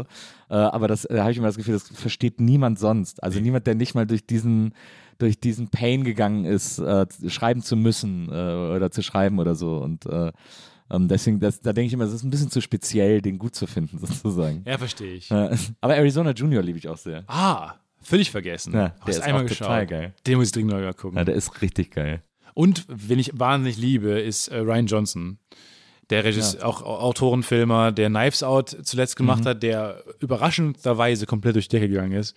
Geiler Film. Und jetzt dieser geile Netflix-Deal mit irgendwie Genau. drei Knives Out-Filmen, wo jeden Tag ein neues Castmitglied bekannt gegeben wird, das Ja. gerade hot ist, irgendwie so. Also Ja. so alle, die irgendwie was zählen. Ja, richtig geil. Also den liebe ich vor allem, weil der halt, seine, seine Plate ist halt qu- quasi alle Genres. Der, der ist wirklich einfach der Autorenfilmer, der sich auf Genres stürzt. Der hat einen Heist-Movie gemacht, der hat einen Noir gemacht, der in Highschool spielt, Brick, sein erster Film, fantastischer Film, so die Entdeckung von Joseph Gordon-Levitt auch. Dann hat er einen Sci-Fi gemacht mit Looper, dann hat er einen Star Wars gemacht, its own Genre, Star Wars äh, Last Jedi und hat dann diesen Whodunit gemacht, jetzt mit Knives Out. Ähm, Brothers Bloom ist der, der, der Heist-Movie. Also alle sind fantastisch, alles super Genre, alle lustig, alle ähm, super schick. Er hat immer den geilsten DOP, den er immer hat, noch damals aus äh, Filmschule irgendwie mitgebracht hat. Arbeitet immer mit dem gleichen Team zusammen, wie die Coens ja eigentlich auch. Und das sind so das, da, da will man eigentlich hin. Also die, die Vorstellung mal, dann wie er einfach ein Original-Drehbuch zu schreiben, was nicht wie heutzutage alles entweder eine Fortsetzung ist oder auf irgendeiner IP beruht, sondern einfach mal wieder was Eigenes ist, das im Kino zeigen zu dürfen, einer großen, vielleicht sogar internationalen äh, Audience, ist natürlich das Beste, was dir passieren kann und so. Das, das ist ja der große Traum. Also Ryan Johnson ist wirklich noch ganz da oben auch. Du bist ja äh, so ein riesen Star Wars-Fan, hast ja auch einen Star Wars-Podcast und so. Deswegen finde ich es interessant. Äh, mochtest du Last Jedi? Ja.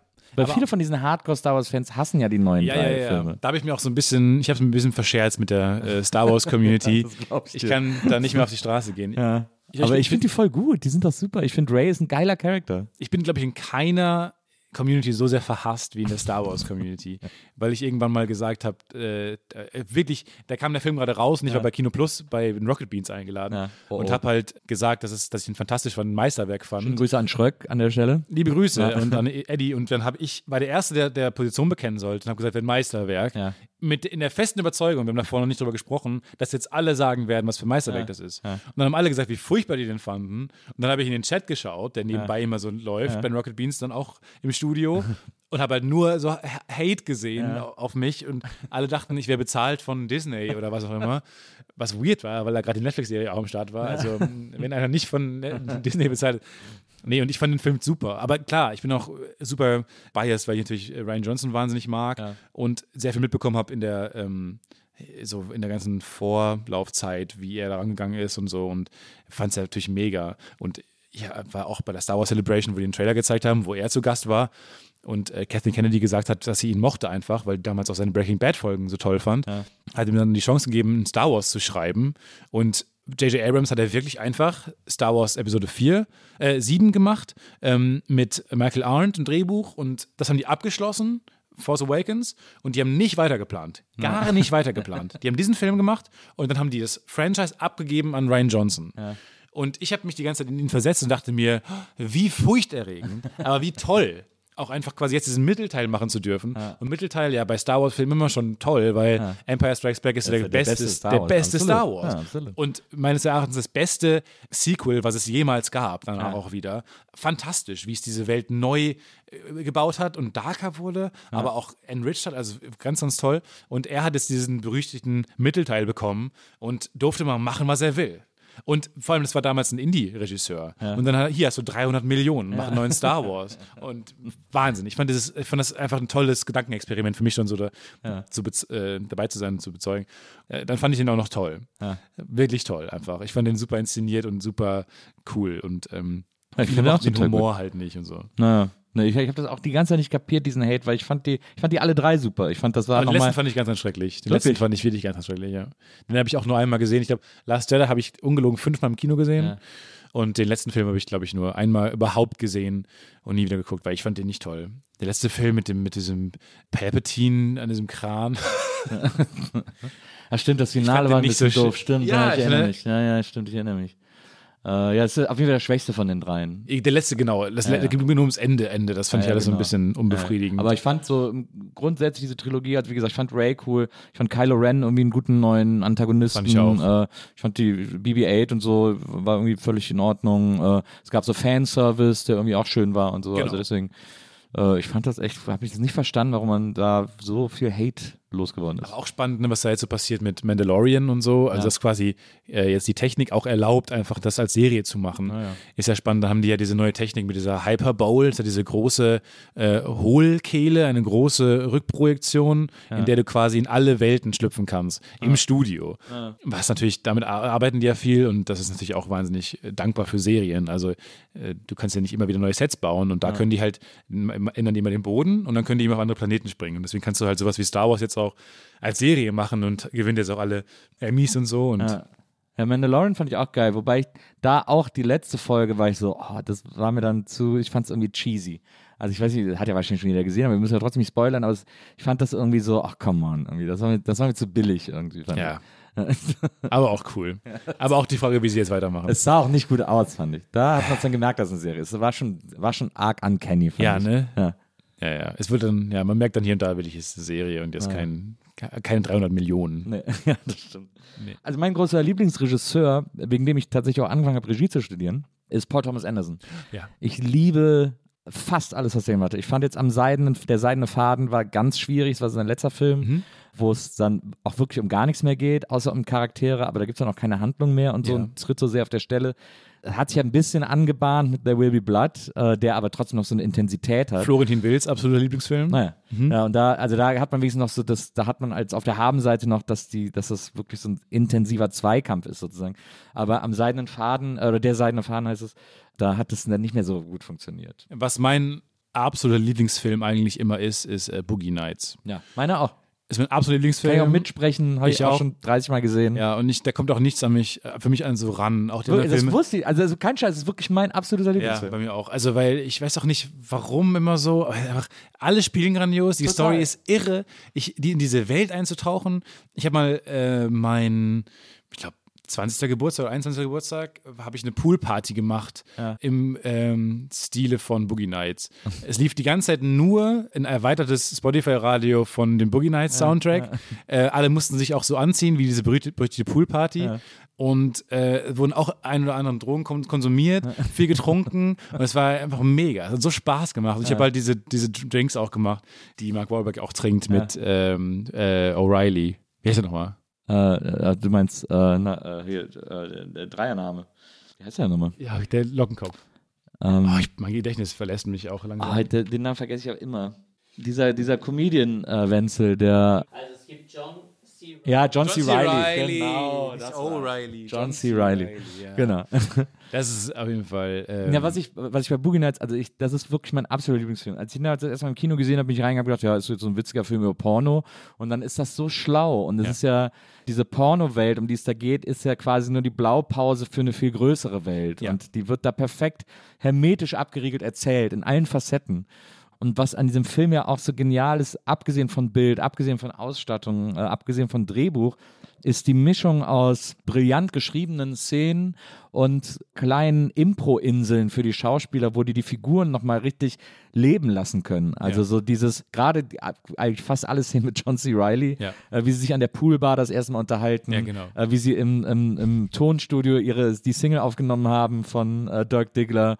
Äh, Feel, feel, feel, feel the heat. Genau, und sich dann da mit dem, mit dem Produzenten streiten und so. Äh, diese ganzen Impro-Szenen, die waren so schlau und der Film ist bis ins Detail, der hat so einen intelligenten Blick für Details, finde ich. Also auch zum Beispiel, wie sie bei diesem Dealer äh, sind, wo dieser, wo dieser Typ im Bademantel rum Alfred Molina, der die ganze Zeit Szene Knaller der rumwirft und ganzen so. Welt. Ja. Und ich dachte mir, wie, was für ein Genie kommt denn da auf die Idee, da so diesen kleinen Thai-Boy hinzustellen, Genau. der die ganze Zeit diese seltsamen Feuer Firecracker wirft, Genau. die immer explodieren in einer Szene, wo die größte Gefahr besteht, dass jemand einen Schuss abfeuert. Genau. Ist natürlich genial. Und dann im Audiokommentar verrät Paul Thomas Anderson, dass es geklaut hat aus einem anderen Film. Wo ich dachte, ja ah, okay, egal. endlich. Genau, ja. Gibt es mal jemand zu oder ist einfach fucking alles ist Steal, steal like an artist. Das ist Aber okay. es ist wirklich der Hammer. Da ist ja dann auch, in der Szene wird ja dann noch so ein riesen Hauptaugenmerk auf das äh, Auto-Reverse-Tape-Deck äh, gelegt, Ja. ähm, weil das halt da State-of-the-art Technik war, dass die Kassette sich selber umdreht und so. Und dann läuft 99 Luftballons dafür. Genau. My Awesome Mixtape Number One. My Äh, awesome da ja Mixtape. Number One. Also äh, diese Detailtreue und, äh, äh, und trotzdem aber nie die Liebe für die Charaktere verlieren. Und er ist wirklich bis in die kleinste Nebenrolle perfekt besetzt. Also alles an dem Film ist perfekt. Das ist echt unglaublich. Und jeder Charakter ist halt so toll gezeichnet, dass der eine eigene Reise hat. Ja. Egal, ob es Roller Girl ist, Ja. egal, ob es Philip Seymour Hoffman ist, Ja. der vielleicht auch noch mehr rausgeholt hat aus, seinem, aus seinen Szenen, als vielleicht ein Drehbuch war. Ja. Aber William H. Macy, oh. Na genau. Und jeder hat dann so eine, seine eigene Reise und am Ende kommt Ja. alles zusammen. Das ist ja fast schon so, ich weiß nicht, ob du The White Lotus gesehen hast. Die letzte eine Serie, die jetzt vor ein paar Wochen rauskam Nee. auf äh, HBO. Fantastische Serie, auch so Ensemble-driven, wo, wo, wo jede einzelne Storyline einfach einen fesselt. Und was ich mal so bemerkenswert finde, ist, wenn du viele Storylines hast, was nicht mal Herr der Ringe schafft, finde ich, und du schneidest zwischen den Storylines hin und her und du weißt immer, an welchem Punkt diese Charaktere gerade sind. Und nicht nur das, Du gehst auch mit und du freust dich auch über den Schnitt. Bei Herr Ringe denke ich mir manchmal, wenn, man so, so von dem lustigen Legolas und Gimli wegschneidet auf äh, fucking Frodo und Sam, wo wieder schlechte Stimmung herrscht. Ich will wieder Fun, ich will wieder, äh, lass uns zurück zu den, zu den Ends. Und das, bei dem Film ist es einfach so, man macht es, alle Storylines machen, äh, laufen zusammen, ergeben ein großes Bild und ja, es ist so clever, clever konstruiert, dieser Film. Ja. Ich weiß gar nicht, was das für ein Genre ist, aber äh, wie, es ist teilweise. Episodenpiece natürlich auch, aber irgendwie auch Comedy, man lacht sich kaputt. Ja, aber es hat dann auch den richtigen Amount of Drama und dann wird's auch, dann schlägt es auch richtig in die Magengrube, wenn es ernst wird und so. Und, Das ist sowieso etwas, was Comedy meiner Meinung nach auch immer leisten kann und auch dann leisten soll, weil es das kann, ist auch zum Weinen bringen. Weil das hat Fleabag auch so toll gemacht. Comedy lässt dich ja sehr nah ran, weil du dich so sicher fühlst und you let your guard down, sagt man im Englischen, keine Ahnung, was- man lässt seine, sein, sein Schild fallen, aber und dann ist man natürlich auch sehr angreifbar, wenn es plötzlich in eine andere Richtung geht und so, weil man das nicht erwartet. Und äh, Bo- Boogie Nights wird da hinten raus einfach, steckt einem wirklich einfach in die Magengrube. Und dadurch hat es auch irgendwie einen größeren Impact als vielleicht andere äh, Filme, die davor schon irgendwie eher ernster waren und sowas. Das äh, will ich mehr cool, dass ja, du ist ein sagst. toller Film. Ist, ist ein fantastischer Film. Äh, Insider-Tipp da draußen. Schau, absolut. schau absolut. diesen kleinen Aber Film auch- namens Boogie Nights. Aber auch die Filme, nach- also Magnolia liebe ich auch sehr. Ich auch. Äh, Punch and Glove liebe ich auch sehr. Äh, mit so einem ganz anderen, anderen äh, Adam Sandler. Äh, ne, der Baby Blood ist natürlich auch Ja, fantastisch. Inherent Vice fand ich auch Äh, Genau, Inherent Vice fand ich auch mega witzig. Fand ich auch, also ja. schon allein diese, diese Pannecake-Szene da. Ja. Äh, Mo- Molto äh, man da mit, äh, mit, äh, mit dem Typen im Restaurant sitzt. Mega. Also, ähm, der hat echt fantastische Filme gemacht. Echt ein totaler Visionär, finde ich. Ja, und halt beängstigend, dass Boogie Nights hat er, glaube ich, mit 23 oder so Ja, gemacht. ein zweiter Film. Hard Eight war der erste, Boogie Nights war der zweite. Ja, Wahnsinn. Ja. Und das, ja, irre. Also man in dem Alter und auch die Musikauswahl, ne? Absolut, genau. Äh, was du gerade bei How to Sell gelobt hast, das würde ich dann einfach so weitergeben an Boogie Nights, weil das, ja, die Musikauswahl ist ja fast nur Musik, äh, Musikfilm, also so ein Musikvideo. Ja. Weil es ist ja auch teilweise einfach, fadet das ein, der eine Song aus und der andere wird ja hochgeballert. Und es ist total interessant zu sehen. Das ist einfach eine große Aneinanderkettung von ja, 70s, 80s Musik. Ja, er hat aber vor allem aus der Zeit immer die perfekten Songs gewählt. Er, er, er hat, er, ich finde, er hat in dem Film ein sichereres, geschmacklich sicheres äh, Musikgespür bewiesen als Tarantino äh, in seinen ganzen Filmen. Der hat immer so, der, der, Tarantino entdeckt immer wieder so einzelne Songs neu, die dann irgendwie, die auch gut funktionieren, wo man denkt, ah ja, geil, geile Nummer und so. Aber äh, PTA hat, hat gerade bei Boogie Nights, und ich meine auch bei Magnolia mit diesem Amy Mann Soundtrack, ja. ähm, aber auch bei, äh, bei Boogie Nights hat er immer genau die Songs äh, aus der Epoche sozusagen ausgewählt, die man gerade, also die man nicht so überhört hat, die aber trotzdem jeder kennt. Ja. Also die so, das ist so eine sehr, das ist sehr geschmackssicher ausgewählt alles ja. irgendwie. Ich würde mal wissen, wie der gerne wohnt, ehrlich gesagt. Ja. Und der ist ja zusammen, der ist ja verheiratet, habe ich jetzt vor kurzem erst äh, gecheckt, mit, ähm, mit, dieser, äh, äh mit dieser Komikerin. Ähm, ah, wie heißt sie nochmal? Äh, kannst du, noch kannst du gerade nachgucken, mit wem Paul Thomas Anderson verheiratet ist, äh, Wenzel? Der war ja mal zusammen mit Fiona Apple. Ja. Und, äh, und es gibt, habe ich vor ein paar Tagen ich so eine Überschrift gesehen aus einer Zeitung, einen Artikel, äh, dass Fiona Apple gesagt hat, der Abend, der sie vom Kokain äh, gerettet hätte, wäre, als sie mal eine Nacht auf Koks zusammen mit Tarantino und PTA abgehangen hätte. Das wäre der, schli der schlimmste Nacht ihres Lebens gewesen. Danach wäre sie geheilt oh gewesen. Oh mein Gott, beste Geschichte ever! Maya Rudolph, ne? Ja. Jetzt ist mir gerade Maya Rudolph. Maya Rudolph. Das wusste ich nicht. Die haben drei Kinder zusammen das oder so. Das wusste ich alles Und mit nicht. der ist er verheiratet. Wahnsinn. Ja, aber krass, dass du das auch so siehst, weil das ist einfach, ja. Und das sind nicht viele so. Viele sagen so, nee. ja, der ist, ich habe eine Kritik, die ich oft gehört habe im Boogie war, ja, ist halt ein Ausstattungsfilm. Äh, ah, okay. toll, toll, ausgestattet, aber that's it irgendwie so. Und da habe ich immer gedacht, hey, seht ihr nicht, was da passiert? Das ist Seht ihr es nicht? Ja. Dann will man die so Clockwork Orange-mäßig vor diesen Boogie Nights stellen, diesen aufgeklappten Augen. Ja, ja ist ein geiler Film. Also da stimmt alles, finde ich. Auch wie er seinen Namen das erste Mal sieht, so als Neon-Reklame, die dann so durchbrennt ja. und so. Dirk Diggler. genau. Im Whirlpool, ja, perfekt. Toll. Eines Tages machen wir auch so einen Film, äh, Stefan. Ey, ganz ehrlich, und warum nicht? Weil das sage ich auch immer allen, jetzt ist die Zeit, seinen eigenen Kram zu machen. Jetzt ist die Zeit für Genre, jetzt ist die Zeit für, wo jeder Mensch gerade bei, bei diesen ganzen Streaming Wars, Na. Talent Wars seinen Kram machen kann, theoretisch. Na. Weil es irgendwie herrscht ein Vakuum an guten Stoffen, habe ich das Gefühl. Das stimmt. Und es wäre so möglich. Wär, es gibt wahnsinnig tolle Schauspieler in Deutschland. Äh, es, ja. Die Infrastruktur ist auch da. Ja. Es muss nur mal jemand richtig nutzen, so wie ihr das mit How to Sell gemacht habt. Es freut mich sehr, dass du es sagst. Na? Ja, man muss es nutzen. Also genau, es gibt gute Leute und ähm, irgendwie werden immer die gleichen zwei Schauspieler besetzt. Na. Die gleichen zwei Männer werden immer in die Hauptrollen gesetzt und das ist irgendwie alles ein bisschen ermüdend. Und da gibt es viel mehr coole Leute und ähm, klar, man muss einfach mal nutzen. Ich danke dir sehr, dass du heute hier gewesen bist. Ja, vielen, vielen Dank für die Einladung. Hat mir sehr viel Spaß gemacht. Ich würde sagen, wir sehen uns am Set. Äh, ja, von Boogie Nights 2 von sehen Boogie wir uns. Nights 2 mit Gina Wild als Hauptfigur. Ja, jetzt wird weitergefickt oder so, das weiß ich noch nicht. Also die 80er Jahre im Ruhrpott, die 80er Jahre, da habe ich Stories gehört über die Pornoszene ja. äh, der 80er Jahre im Pott.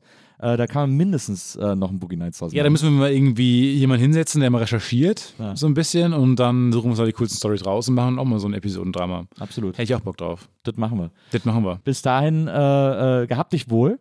Komm ja. gerne äh, wieder, wenn, äh, wenn die neuen Projekte alle stehen.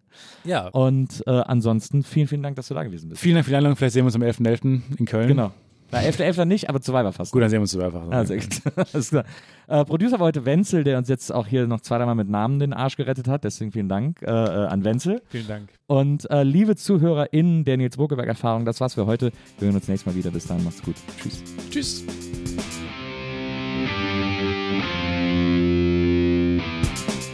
Die Nils Bokeberg-Erfahrung.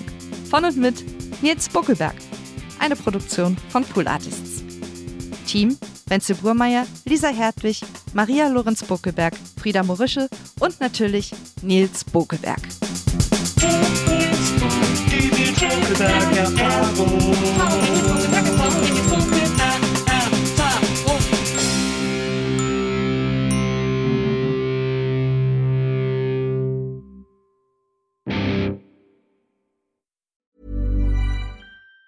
Even on a budget, quality is non-negotiable. That's why Quince is the place to score high-end essentials at 50 to 80% less than similar brands. Get your hands on buttery soft cashmere sweaters from just 60 bucks, Italian leather jackets, and so much more. And the best part about Quince, they exclusively partner with factories committed to safe, ethical, and responsible manufacturing. Elevate your style without the elevated price tag with Quince. Go to quince.com slash upgrade for free shipping and 365-day returns. Even when we're on a budget, we still deserve nice things.